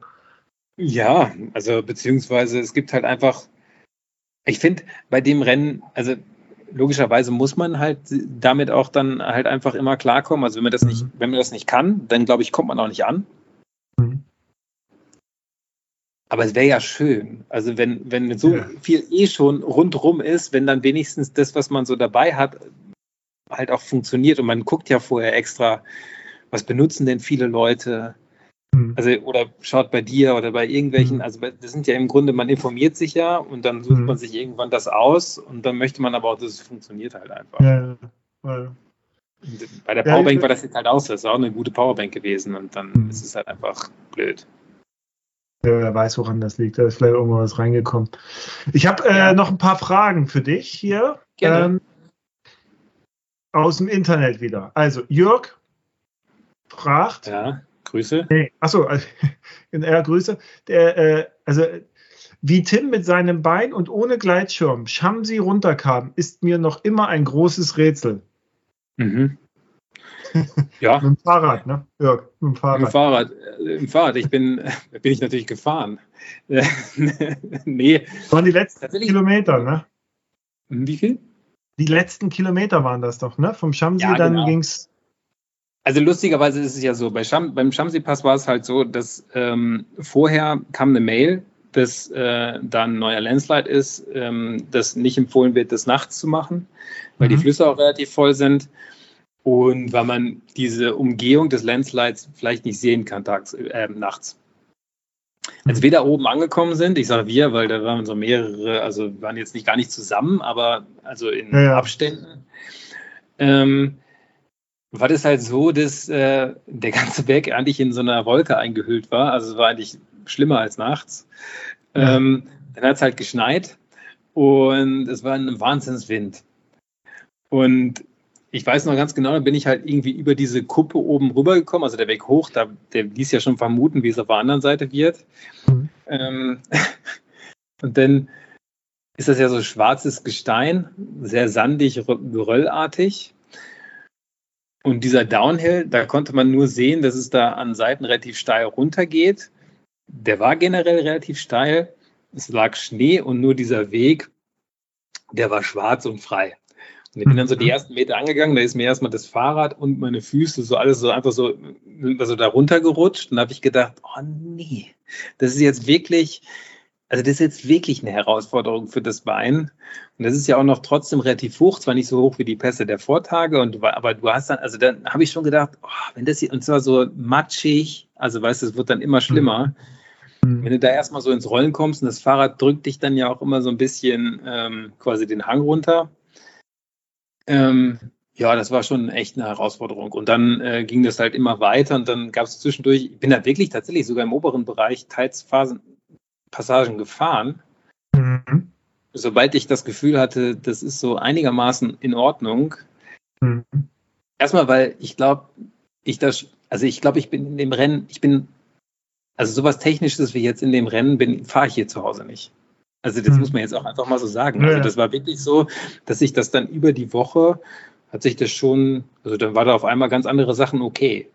Und dann bin ich da einfach mit diesem Gravelbike da runtergefahren und das hat dann so ein bisschen gerutscht und dann ging es immer so lang, bis es halt dann zu steinig wurde. Dann musste man halt wieder absteigen. Und dann war das wirklich eine Tortur, hat Ewigkeiten gedauert. Dann kam dieser Landslide. Und da war dann noch ein anderer Fahrer, Marcos heißt er, der war äh, aus Brasilien.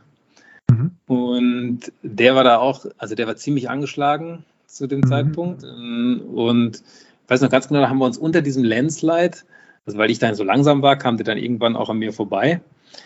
Und dann hat er gesagt, ja, oder wir machen uns jetzt einen Kaffee.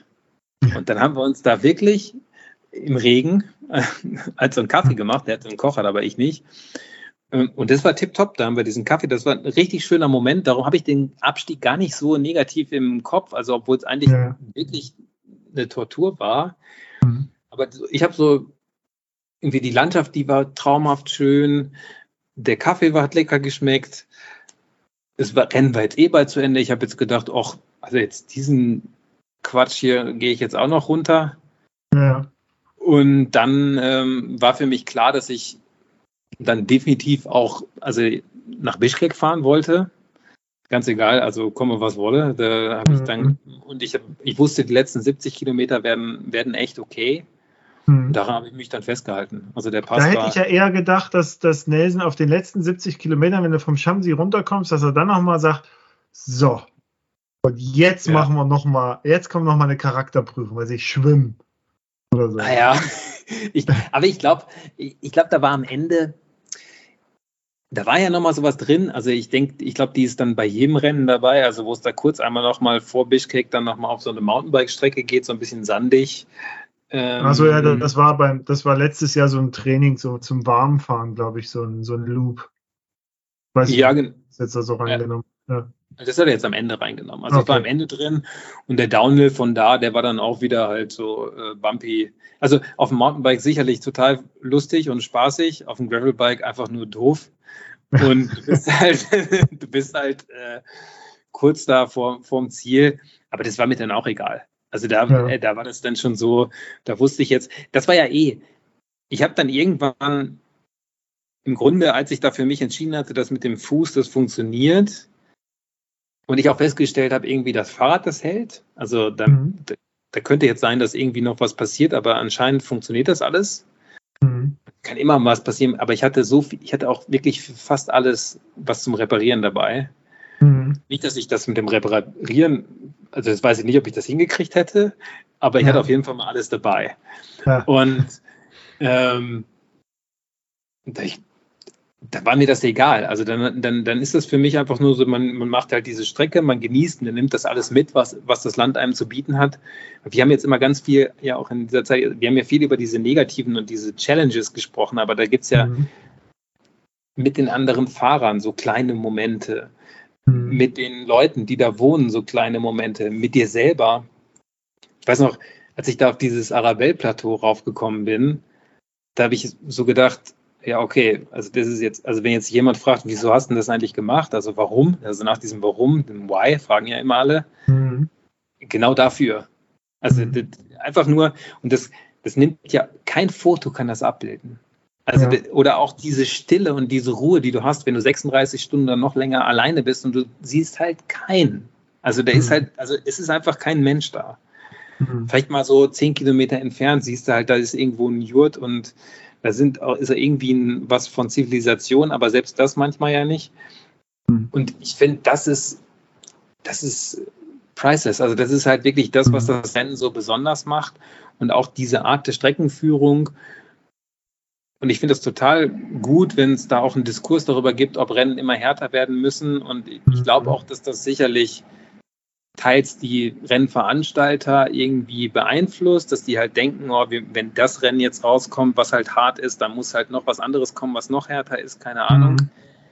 Aber ich finde, ich finde, das war eigentlich das richtige Maß an, weil die Leute das ja auch irgendwo erwarten und gleichzeitig halt diese, das Land auch zu repräsentieren und diese Schönheit, die aber eben auch gekoppelt ist mit einer gewissen Rohheit. Mhm. Ich meine, frag mal so jemanden, der da irgendwo äh, in so einem Jurt oben wohnt und dessen Leben halt davon abhängt, ob die Viecher genug zu fressen haben und halt eben dann, mhm. was auch immer die da rausziehen halt hat, wie das Land so ist. Das ist auch rau. Also das ist total schön, aber das Leben ist gleichzeitig brutal rau bei denen. Und mhm. Ähm, darum finde ich das auch gut, wenn man das dann auch so wahrnimmt. Mhm.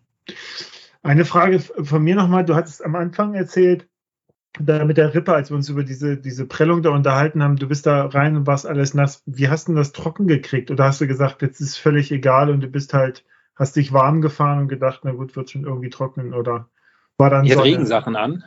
Ja. Ähm, also sowohl ähm, Regenhose als auch ähm, Dreilagenjacke. Also mhm. dementsprechend war unten drunter nicht viel nass geworden. Ah, okay. Also an Füßen, äh, also die Schuhe, die ich hatte, die waren auch Gore-Tex.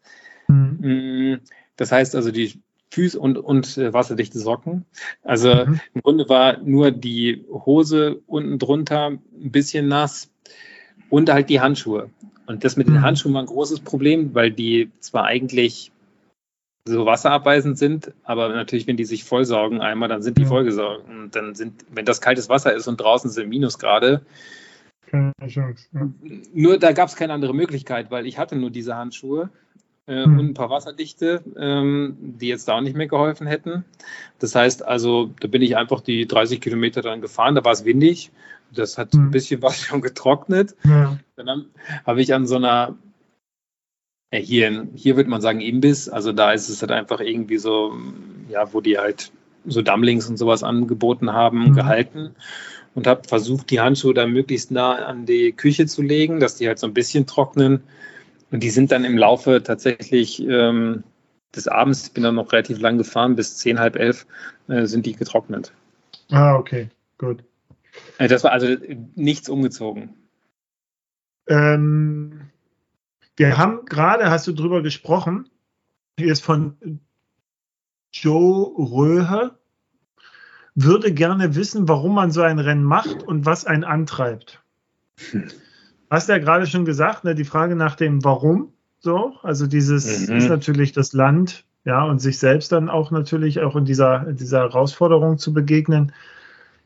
Gibt es da noch was? Was, was hat dich angetrieben? Na gut, dein Antrieb war ja auch, äh, dass du, nachdem du da diesen Unfall hattest, das unbedingt mal machen wolltest, auch als ja. Lebenszeichen ne, für dich. Vielleicht ist es auch, also ich meine, gut, jetzt habe ich mittlerweile im Grunde halt eh schon in der Zeit, ich habe wirklich einige Sachen gemacht, die mir eigentlich mhm. schon hätten zeigen müssen, dass das wieder möglich ist. Also im Gleitschirm passiert ja auch ständig was, ich war auf dem Tubkal und so, aber klar ist es auch immer so ein bisschen, sich nochmal zu zeigen, ich kann das noch. Aber mhm. das war jetzt nicht mehr so im Vordergrund. Also für mich ging es wirklich eigentlich um das Land ähm, und um die Berge und um die Leute. Mhm. Ich muss auch zugeben, dass mir natürlich all die Leute, die daran teilgenommen haben, als auch der Veranstalter, als menschlich mhm. total taugen, weil das ist halt so mhm. eigentlich der gleiche Schlag Mensch, wenn man so will. Ja. Ähm, also das ist sicherlich auch mit ein Grund. Und ähm, diese Frage nach dem Warum. Also ich finde, wir leben in einer Gesellschaft, wo man ständig äh, eigentlich, alles ist so ein Mausklick entfernt und wir haben eigentlich eine permanente Komfortzone. Und ich finde, es mhm. hat einen Wert, sich ab und an mal Sachen auszusetzen und diese Komfortzone zu verlassen. Jeder kann das auf seine Art und Weise halt machen. Und auch, da geht es gar nicht um diese, also ich finde, wir leben gleichzeitig auch in einer, viel, also es geht viel zu sehr um Leistung, aber trotzdem mhm. ist es ja auch schön, für sich selber individuell mal so ein bisschen sich zu spüren und seinen Körper zu erfahren.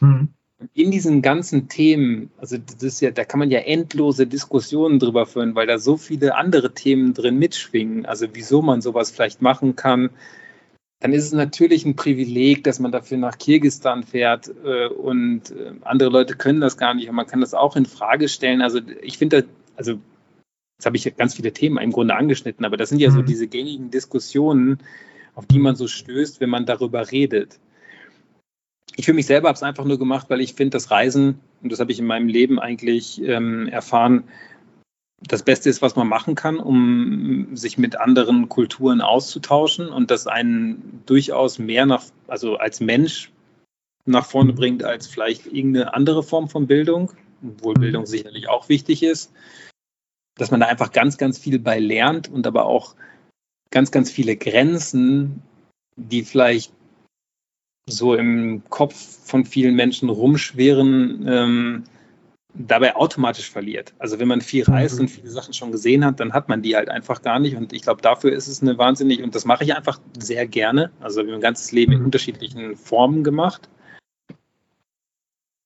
Und dann für mich selber einfach mag ich es, ähm, wenn man sich persönliche Ziele setzt und die halt erreicht. Mhm. mhm. Also einfach sich so ein bisschen fordert. The Adventurous Black fragt, kann man Ultrarunning und die Langstrecken auf dem Bike vergleichen? Hm.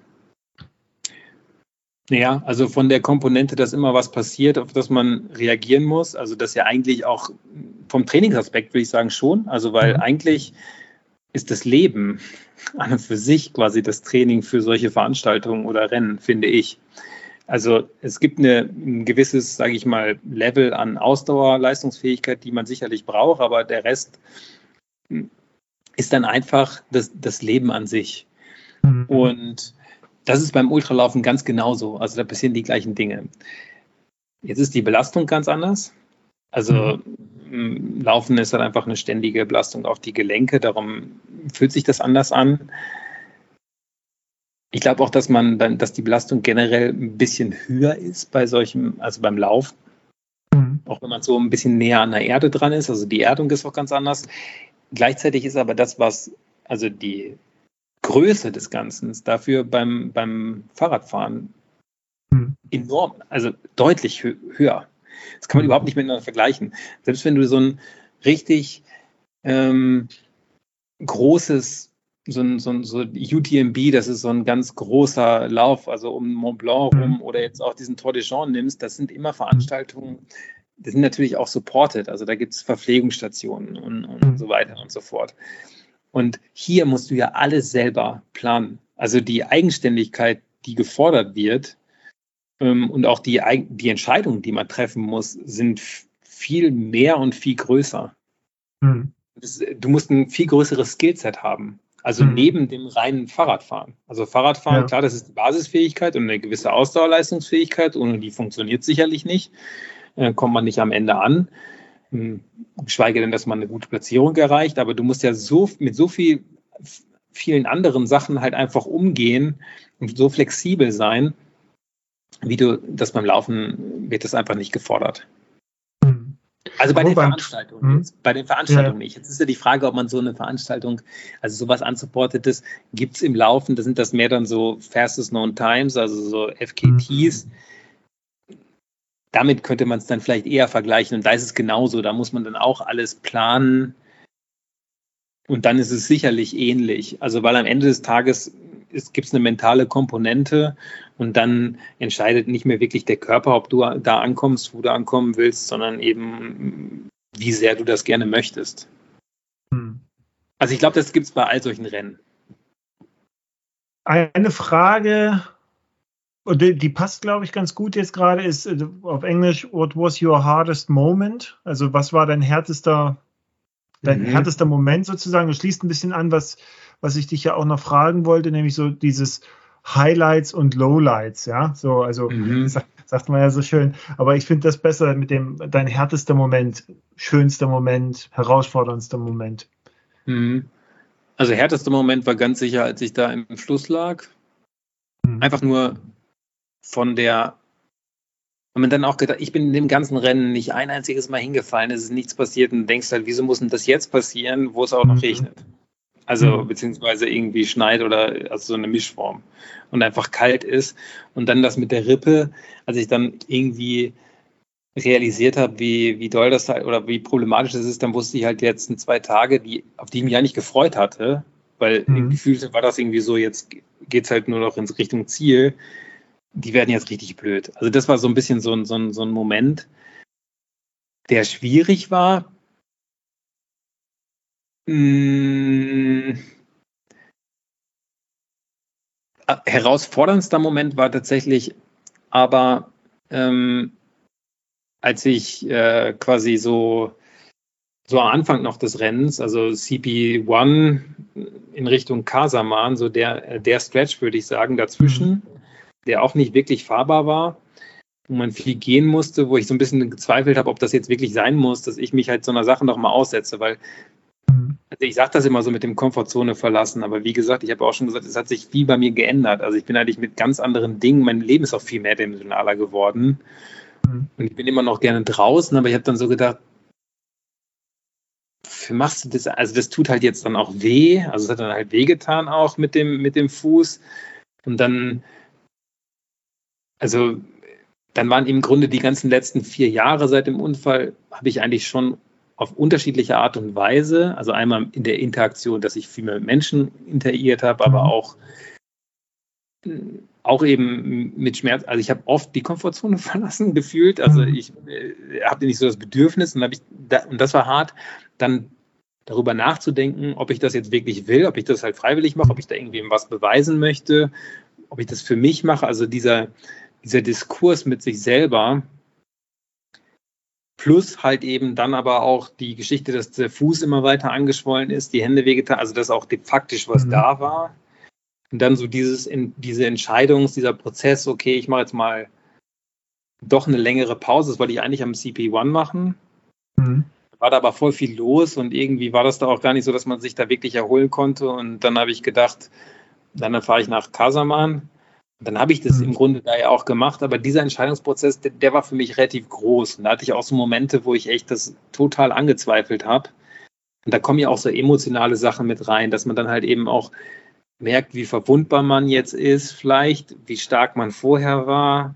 Also hat jetzt nichts mit dem Rennen direkt zu tun, sondern eigentlich eher mit meiner Unfallhistorie und dem und dann so Gedanken, also einfach so dieses, dass dann ganz viele Dinge so, so in den Kopf halt einem reinkommen und man das alles in Frage stellt. Mhm. Und ähm, weil die Frage lässt sich ja, also ich meine, das ist ja eine berechtigte Frage, wenn mich jetzt jemand sagt, mhm. also wieso musst du jetzt mit dem Körper, also das macht keinen Sinn, dass du da mit einem Berg runtergehst, wieso machst du das eigentlich? Also wenn, dann kann höchstens irgendwie was kaputt gehen, also wofür machst du das mhm. eigentlich? Dann komme ich halt wieder mit dem, was ich dir jetzt vielleicht auch eben erzählt habe und sage, mir ist das ja. so wichtig und so weiter und so fort. Und wenn du das dann selber in Frage stellst, ist denn dir das eigentlich so wichtig? Oder ist vielleicht eigentlich jetzt mittlerweile auch was ganz anderes wichtig? Wieso sitzen jetzt eigentlich nicht zu Hause ja. ähm, und so. Also das war, das war der herausforderndste Moment. Also da eine Lösung für mich zu finden. Ähm, und solche Gedankenspiele sind ja meistens auch ein, ein sicheres Zeichen dafür, dass man gerade seine, seine Komfortzone verlässt. Ja, total. Also 100 Da weiß man also eigentlich schon, okay, jetzt geht's los. und, und auf der anderen Seite sind solche Gedanken und diese Auseinandersetzung und auch diese, diese pure Auseinandersetzung tatsächlich auch was, was man ganz häufig nur in solchen also, mhm. also für mich persönlich, jetzt kann man sagen, ja, du brauchst halt dieses Extreme, um dich zu spüren. Also das ist ja das, was mhm. dann viele Leute immer sagen. Aber für mich ist es so. Ich habe solche, ich habe solche Momente dann halt in solchen, in solchen Szenarien. Also das muss jetzt auch kein Rennen sein, das kann man auch selber irgendwie hinkriegen, aber ein Rennen, in so einem Rennsetting funktioniert es halt meist sehr gut, wenn man dann mhm. an irgendeine Form von Grenze kommt.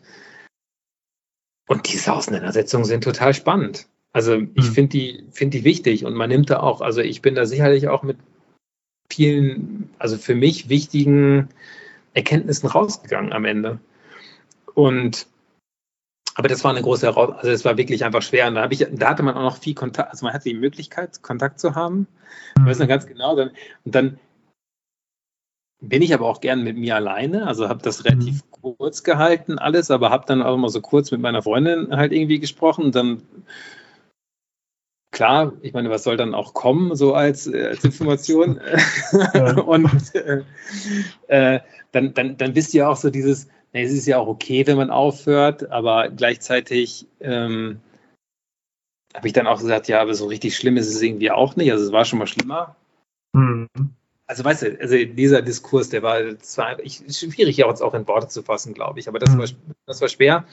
Und Highlight war für mich, ähm, oh, also das mit den Leuten, die man da kennengelernt hat, also den Kirgisen, das war total schön und das, das finde ich auch wertvoll. Das ist aber eher so was, was ich unter andere, also Kulturen und Länder kennenlernen fasse. Mhm. Für mich die Highlights sind einfach die ganzen Bergmomente. Wenn ich ganz alleine bin, die Stille, ähm, weiß nicht, ob Torsau Pass, da war es so, mhm. da, da waren ähm, so Art, also Greifvögel, irgendeine Form von Greifvögel. Die haben da ziemlich Rabatz gemacht, weil ich tippe, dass die da irgendwo gebrütet oder was weiß ich haben. Und jetzt kommen da halt eben so Leute lang, finde ich nicht so gut. Mhm. Da war halt total so eine laute Stimmung. Das Wetter war auch nicht besonders gut, relativ viel Wind. Mhm. Der Pass selber ist relativ dunkel, also eigentlich so eine, so eine drückende Stimmung. Mhm. Und weiß nicht, dann habe ich so zur Seite geguckt, und dann ist aus diesem, diesem Schutt ist so eine kleine Maus rausgekommen. Ja, also, die hat halt so auf den Weg drauf geguckt, hat sich da so kurz hingesetzt und also all diese kleinen Momente, und davon gibt es ja mehr. Also, oder mhm. du fährst halt über dieses Arabelle-Plateau, bist halt total allein und auf einmal huscht da so eine riesen Pferdeherde lang. also diese ganzen Naturmomente, würde ich jetzt mal sagen, die waren alle so groß und ich kann das nicht zusammenfassen in einen Punkt, aber das mhm. ist definitiv sind das die Momente, wofür ich das gemacht habe. Und man fühlt sich dann so klein. Also man, man, mhm. es wird einem so richtig schön klar, wie klein man auf dieser riesengroßen Erde ist. Und das mhm. finde ich toll. Und dann nur noch ein Biwaksack. ja, genau. Dann nur noch ein Biwaksack oder halt einfach die Sonnenauf- und Untergänge. Also weißt du, das sind ja alles, die, die, ich meine, ich habe die halt relativ häufig hier auch in meinem Alltag. Also weil ich mhm. einfach früh aufstehe und dann habe ich die entweder irgendwo oben auf dem Berg, unten auf dem Berg. Aber ich finde, man kann nicht genug Sonnenauf- und Untergänge draußen in der Natur gucken. Das ist einfach so. Mhm. Die sind immer wieder schön, die sind immer anders. Und, und Berge sind immer schön und immer anders. Und, und das ganze Land besteht dann nur aus Bergen. Also das, das mhm. wird einem dann ja auch so klar. Wir standen, ich weiß nicht, irgendwo stand ich mit so einem Reiter, also da war so ein Kirgise auf dem Pferd. Es war an diesem Parrot Pass, also oben an der, an, dem, an, dem, an der Spitze. Und da konntest du nach Süden, Norden, Westen, Osten gucken. Und es waren überall einfach nur Berge. Mhm. Und, und, und dann wird dir halt einfach klar, dieses ganze Land besteht halt nur aus Bergen. Mhm. Das finde ich toll. Also der, das, das finde ich einfach beeindruckend und gleichzeitig toll. Mhm.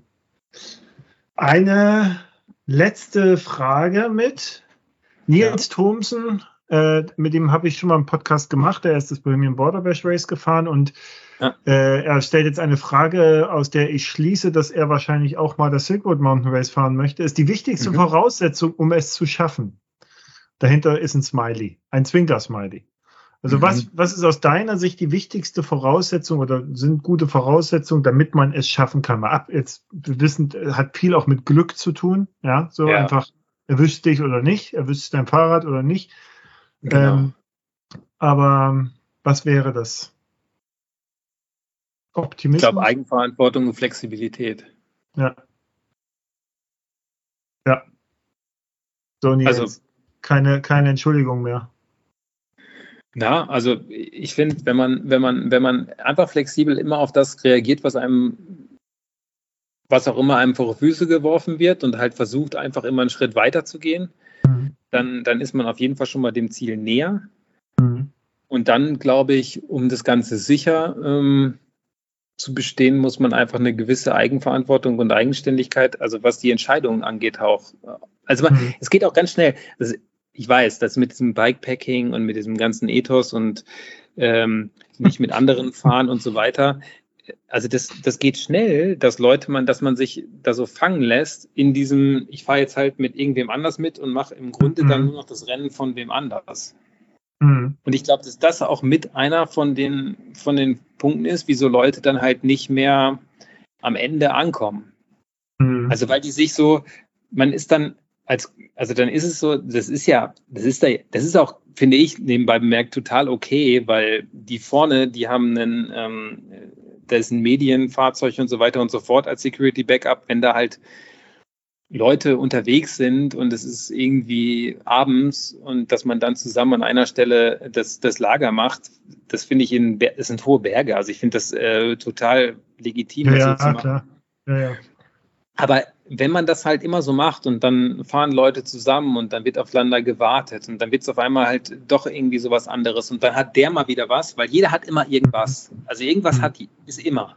Ja, das, das ist bei so Ultrarennen so. Und wenn man sich darauf einlässt, dann hat man nämlich nicht nur seinen eigenen Mist, sondern auch mhm. den Mist von anderen und auch die Befindlichkeiten, weil einem geht es dann gut und dann gut. Und wenn man sich, also dann, dann ist es als Team, geht es vielleicht, also zu zweit mhm. oder so, mhm. aber wenn das größere Gruppen sind, glaube ich, ist das problematisch. Mhm. Und dann fährt man nicht mehr sein eigenes Rennen, macht nicht mehr dann Pause, wenn man selber Pause brauchen würde, fährt nicht mehr dann weiter, trifft andere Entscheidungen. Und ich glaube, dieses eigene Entscheidungen treffen, darauf wollte ich eigentlich hinaus. Mhm. Was ist für mich richtig? Wie fühle ich mich jetzt? Was tut mir jetzt gut? Mhm. Wenn man da drin gut ist, also das zu wissen, was einem wirklich dann auch gut tut und mhm. man da nicht so viele falsche Entscheidungen trifft, dann kommt man am Ende auch an. Mhm. Apropos Ankommen, wie war das für dich? Wann, wann bist du eigentlich angekommen, so äh, zeitmäßig? Wie war das jetzt? Bist du am Abend, an dem Tag der Party angekommen? Ich weiß es äh, nee, nicht mehr, Tag oder? Vorher. Nee, Tag vorher. Tag mhm. vorher, aber tatsächlich äh, ein bisschen später, als ich dachte, ähm, nämlich äh, genau so, so gegen Mitternacht irgendwann. Ne? Also eigentlich mhm. im Grunde schon an dem, an dem Samstag dann. Also eigentlich mhm. habe ich nicht geschafft, wie ich es wollte, an dem Freitag ranzukommen, sondern äh, bin ein bisschen später reingerutscht. Jo, das war schön. Da waren ähm, tatsächlich ein paar Leute da. Ähm, da gab es direkt ein Bier. Ähm, das hat zwar dazu geführt, dass ich, ich hatte eigentlich, weil ich habe dann auch so super geschickt, natürlich, mein Flug zurück ging am Sonntag um 5.30 Uhr. Das heißt also von der Party, also es war dumm. Und dann äh, hatte ich eigentlich gedacht, so jetzt komme ich ins Ziel, dann baue ich mein Fahrrad ab, pack das in die Box, dann steht es da schon, ist direkt da, wo die Party ist und dann können wir uns um alles andere kümmern. Ja, ist genau anders gelaufen. Ich hatte zwei Bier drin, dann habe ich halt gedacht, naja gut, das mit dem Fahrrad kann ich auch morgen machen. ich trinke jetzt auch nicht so oft Bier, also von daher war das halt äh, ähm, Nee, das, aber sonst war das schön. Also ich habe zwar auch gedacht, ich habe wirklich gedacht, dass all das, was in den vier Jahren passiert ist, vielleicht auf dem Stretch Richtung Bischkek runter so mir durch den Kopf, so stellt man sich das ja vor. Ich habe so gedacht, mhm. oh, dann habe ich das alles. Aber den Moment hatte ich vorher. Ich hatte mhm. den irgendwie ähm, irgendwann mal, bevor es auf diesen äh, Shamsi-Pass raufging, da hatte ich so einen Moment, wo, die, wo ich so gemerkt habe, wie toll das ist, dass ich das jetzt wieder machen kann und wie dankbar ich dafür bin und habe auch so ein bisschen ein paar Tränen vergossen und das war wirklich, also so dieser emotionale Moment. Und das war danach nicht mehr so. Danach war es im Grunde so, so jetzt wollen wir das auch hier, das muss jetzt auch mal irgendwann zu Ende sein. also Stempel, Stempel bitte. Ja. ja, weil es, also hands down, also die letzten 70 Kilometer, mhm. ähm, auch wenn die jetzt unaufregend waren von wegen irgendwelchen Challenges oder so, also mhm. ich mag trotzdem nicht so gerne auf Straße fahren. Ähm, auch wenn der Belach, also da tatsächlich schöner war, Straße. Und das waren 70 Kilometer, die brauche ich nicht. Also das, also das ist so für mich, also der, das war ja so ein bisschen, man hat sich dann noch mal, man denkt so, man macht sich dann ganz viel Gedanken, lässt das alles nochmal Revue passieren. Aber meinetwegen hätte am Fuß von diesem Shamsi-Pass das Ziel sein können. Und da wäre ich super glücklich gewesen, hätte das nicht noch gebraucht. Mhm. Also von daher, da war es eher so, ich habe dann gedacht, oh, jetzt schön, es passt, und dann merkst du irgendwann, jetzt kann wirklich nichts mehr passieren. Also im Notfall gehe ich das. Und Aber sag mal, das Ziel war doch vor Bischkek, ne? Also sie haben doch da so ein, so ein Ziel, wo, wo, die Zeit genommen wurde, das war vor Bischkek und dann bist du noch ein paar Kilometer rein dann zum eigentlichen Zielort, oder? Echt? Das wusste ich nicht. Ne, weiß, ja, so sah das aus, irgendwie, dass sie das, dass sie das nicht direkt im Ziel genommen haben, die Zeit, sondern irgendwie vorher, oder ich habe es falsch verstanden. Also ich glaube, also also die, also der Track ging mhm. exakt bis genau dahin. Ja, ja. Ja, aber ich dachte, dass sie vorher, na gut, wer weiß, habe ich das falsch verstanden. Also es war im Grunde so, du bist oben auf diesem sandigen Ding gewesen, hast einen sandigen mhm. Downhill gehabt, bist dann in die Stadt reingefahren und bist dann auf relativ viel großen Straßen, mhm. ständig mit Abbiegen und so weiter und so fort, auch an dem Haus von Nelson noch vorbeigefahren und dann äh, irgendwann da halt angekommen. Mhm. Okay, gut. Ja. Na Mensch, Herzlichen Boah. Glückwunsch nochmal. Großartig. Danke. Was kommt jetzt als nächstes? Ja. Das frage ich immer. So, was, ich was weiß, ist jetzt das nächste? Äh, ich habe tatsächlich mir auch mal so Gedanken gemacht. Also ich glaube, auf jeden Fall, man will ja nie, also ich habe bei dem Rennen schon für mich, glaube ich, festgestellt, dass ich so dieses Rennsetting nicht zwingend brauche. Mhm. Ich habe auch, und jetzt würde ich, glaube ich, nächstes Jahr erstmal nach Kirgistan fahren und da mal vielleicht dann sogar Richtung Pamir oder so.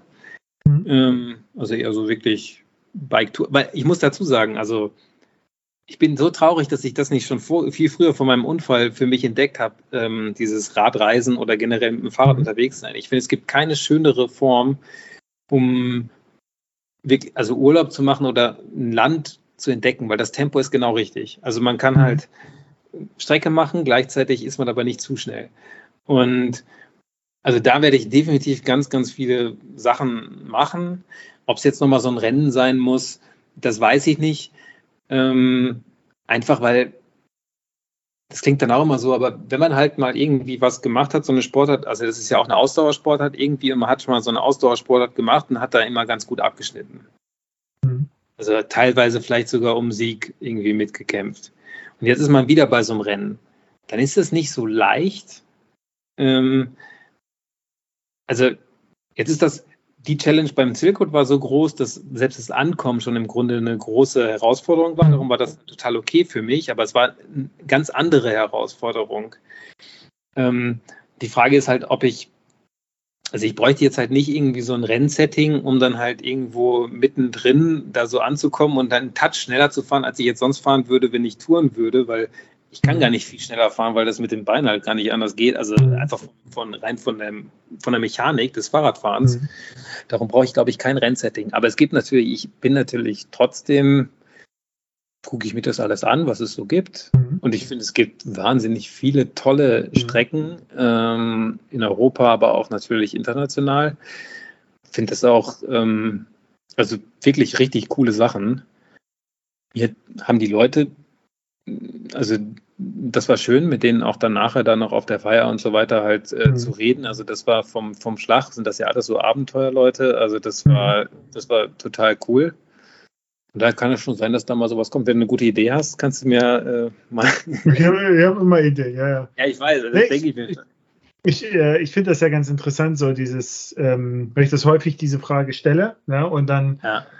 äh, wie die Leute dann auch sagen, ja, nee, also das erstmal mit dem Rennen soll es jetzt nicht so sein, mir geht das ja auch so. Ne? Auf der anderen Seite, ja. was du gerade sagtest, ich bin das Silkwood beispielsweise oder das Atlas nicht gefahren, weil ich das als Rennen betrachtet habe per se, ja, sondern mhm. eher als Herausforderung mir gegenüber, um zu gucken, was geht noch so aus einer sportlichen Sicht, ne? aber auch natürlich, weil es eine ungemein also ich meine, da hat sich jemand hingesetzt und hat gesagt, ich plane einfach einen richtig geilen Track durch ein fantastisches Land, sei es Kirgisistan, sei es Marokko, sei es Böhmen, ja, mhm. äh, oder Balkan.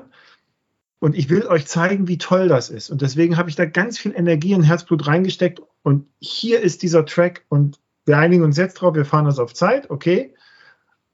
Oder ihr guckt euch einfach das so an. Und das finde ich, das finde ich immer fantastisch. Und wenn ich das kombinieren kann, da bin ich gerade so Fan von aus, ich kann mir, ich kann mir selber ordentlich eine einschenken und ich kriege nochmal fantastische Landschaft, ja, und auch genau das, was du sagtest, das, was dazwischen passiert. Also ich möchte auch nicht einfach da antreten, sagen, ja gut, dann bin ich das gefahren, dann war ich wieder am Ziel, danke.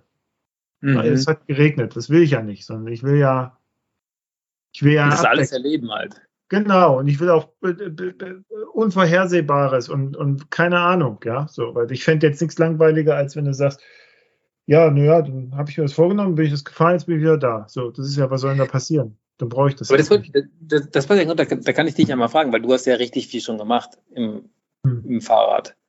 Also ich meine, kannst du, hast du das nicht für dich auch so, wenn du die Sachen machst? Ja, doch. Aber das ist halt, ähm, ich bin halt von diesem Radreisen gekommen ne, und war halt auch an dem Punkt, wo ich, wo ich dann gedacht habe, mich würde das mal interessieren, das sportlicher zu machen. Mhm. Also ich bin genau andersrum. Ne? So, so, ich komme gar nicht aus diesem, ich habe früher Leistungssport, Radsport gemacht, aber das war auch zu DDR-Zeiten so. Also ich kam aus dem Radreisen und habe gemerkt, ey, ich werde irgendwie, ich, ich könnte schneller fahren. Ich finde gerade das interessant, was mit diesem Bikepacking passiert.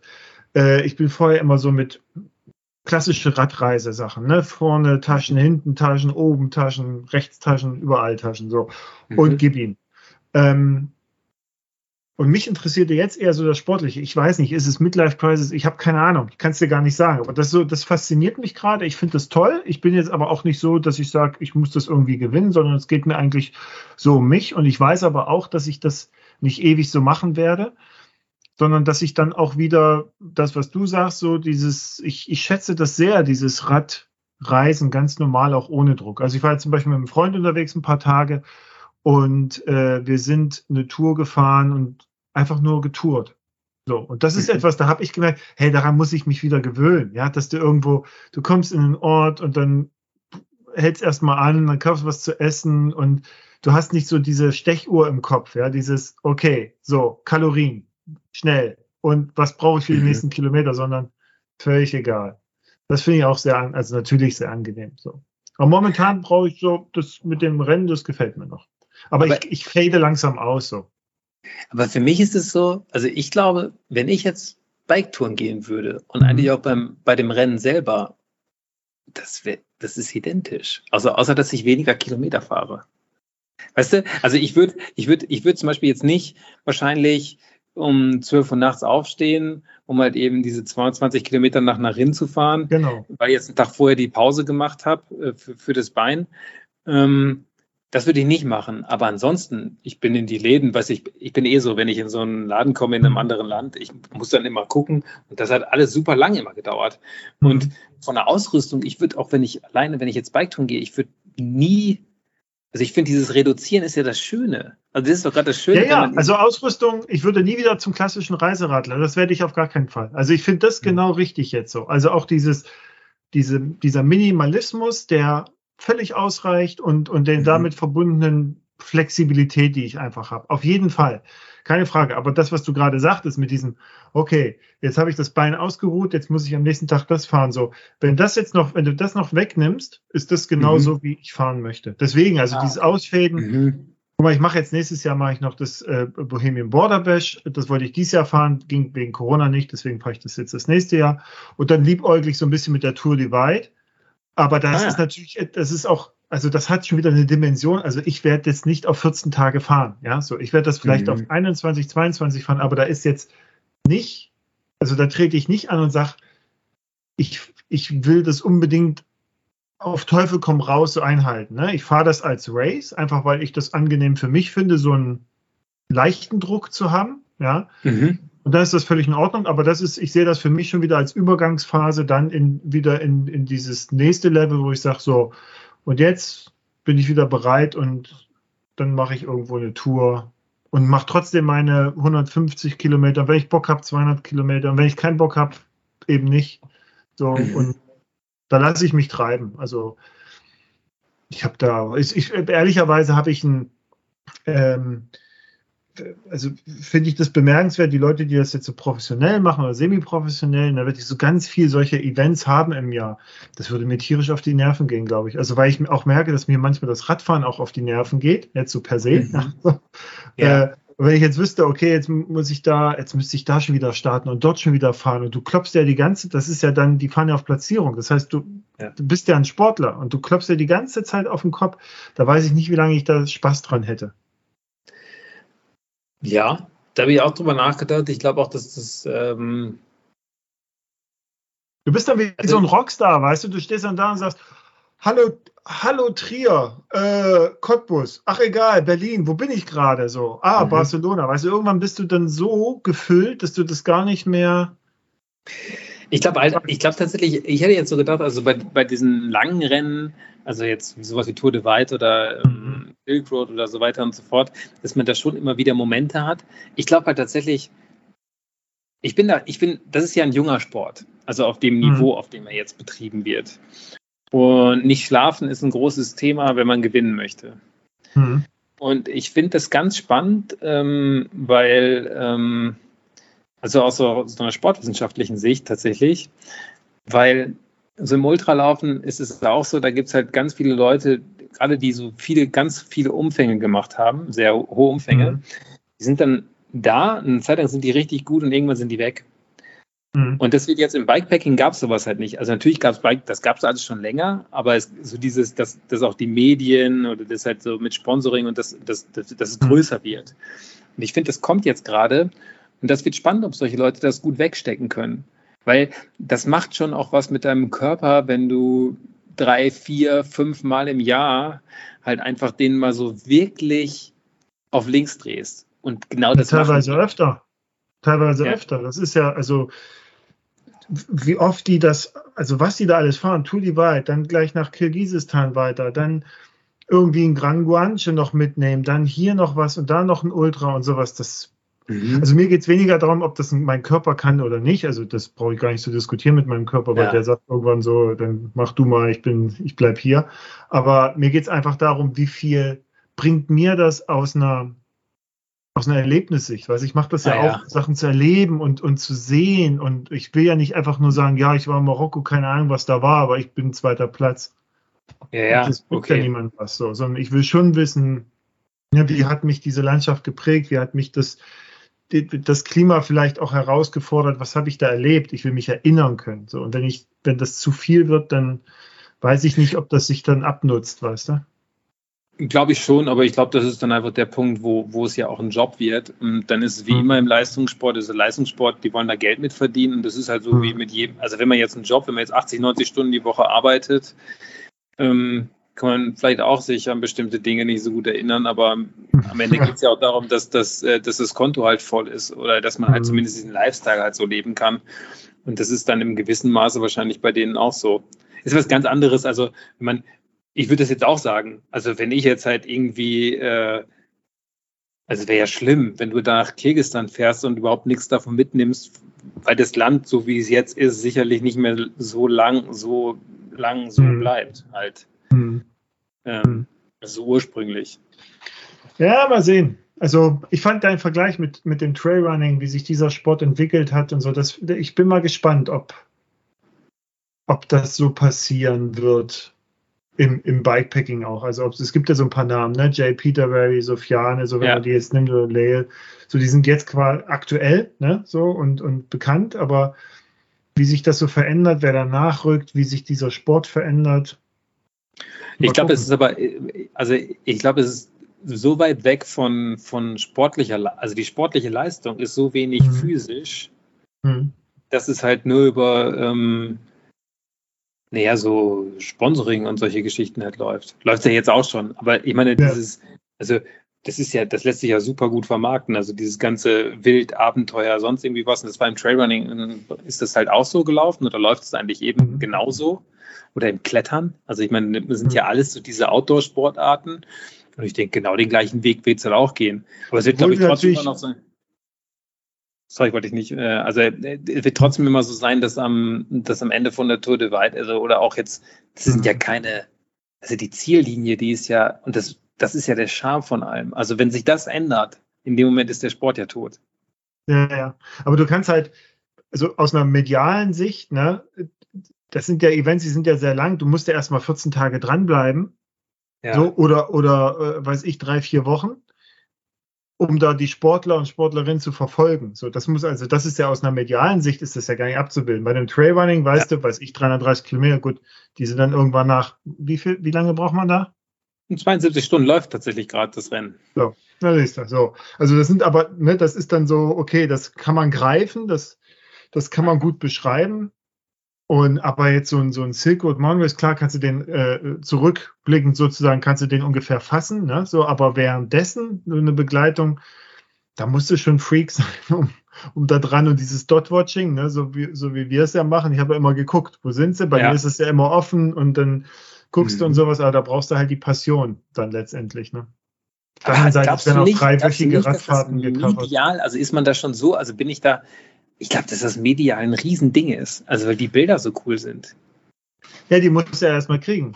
Und jetzt, und jetzt, jetzt bist du da und, und äh, während du ins Wasser fällst, äh, kreist über dir eine Drohne von irgendeinem. Ja. So, dann sagst du dir auch, ja gut, ich bin ja jetzt eigentlich, also bist du jetzt hier, weil du die Einsamkeit der Berge und der Natur möchtest? Mhm. Und, so, oder bist du hier, weil du ein Rennen fährst, was gecovert wird?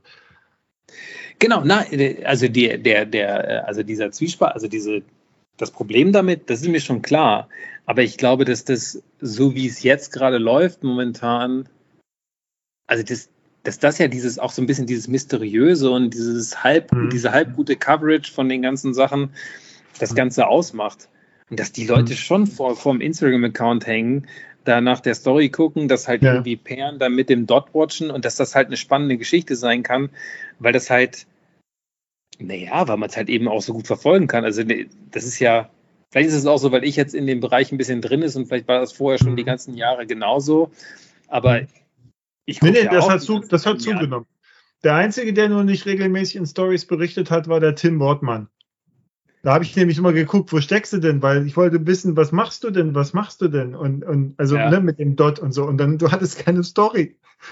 Ja, weißt du wieso nicht? Zum einen, ja. weil ich tatsächlich, weil ich tatsächlich das richtig doll genossen habe, dass da ähm, teils ähm, keine Netzabdeckung war. Hm. Das ist das eine. Dann konnte man natürlich das immer wieder machen. Jetzt hatte ich halt das Problem mit diesen Blasen. Also habe ich ja. halt eh meine Handschuhe selten ausgezogen. Ich hatte im Grunde den ganzen Tag diese Fäustlinge an. Das ist übrigens richtig schwierig, da viele Dinge mitzumachen, aber ja. das, es geht. Und, Geburtstagsparty, ähm, Schokolade schneiden. Ja, genau. ähnliche Dinge, die man dann auch auf jeden Fall. Ähm, äh, nee, ähm, das stimmt. Ähm, ich fand es halt total schön, dass man da mal eben das nicht mehr machen muss. Und ich weiß gar nicht, wieso ich das überhaupt noch so mache. Ich habe regelmäßig eigentlich in meinem, also ich habe wirklich eine quasi durchlaufende Story. Irgendwie bin ich da nicht von weggekommen seit diesen vier Jahren von, von diesem Sponsoring. Eigentlich ist das totaler Quatsch, weil ähm, bräuchte ich jetzt nicht mehr so machen und ich sehe mich da jetzt nicht als Privatperson, sondern ich sehe da immer so noch so diese, äh, dieses Brand dann irgendwie. Mhm. Ähm, aber bei dem Rennen war das dann halt irgendwann mal so, weißt du, da war das Handy auf Flugmodus. Mhm. Und da habe ich mich überhaupt nicht mehr darum gekümmert. Ich wusste, äh, das Handy war im Grunde gar nicht existent, das war nur da in der Tasche drin. Ab und an, wenn es mal wirklich zu schön war, dass ich dachte, ich muss das unbedingt äh, Verena zeigen, dann habe ich mal ein Foto davon gemacht.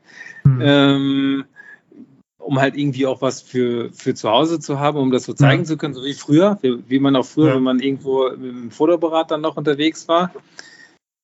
Und ansonsten habe ich das einfach nur aufgesogen, wie toll das halt war. Ich meine, das war ja, ja, ja also es war wirklich toll. Das ist doch ein schönes Schlusswort. Ja. Tim, vielen Dank.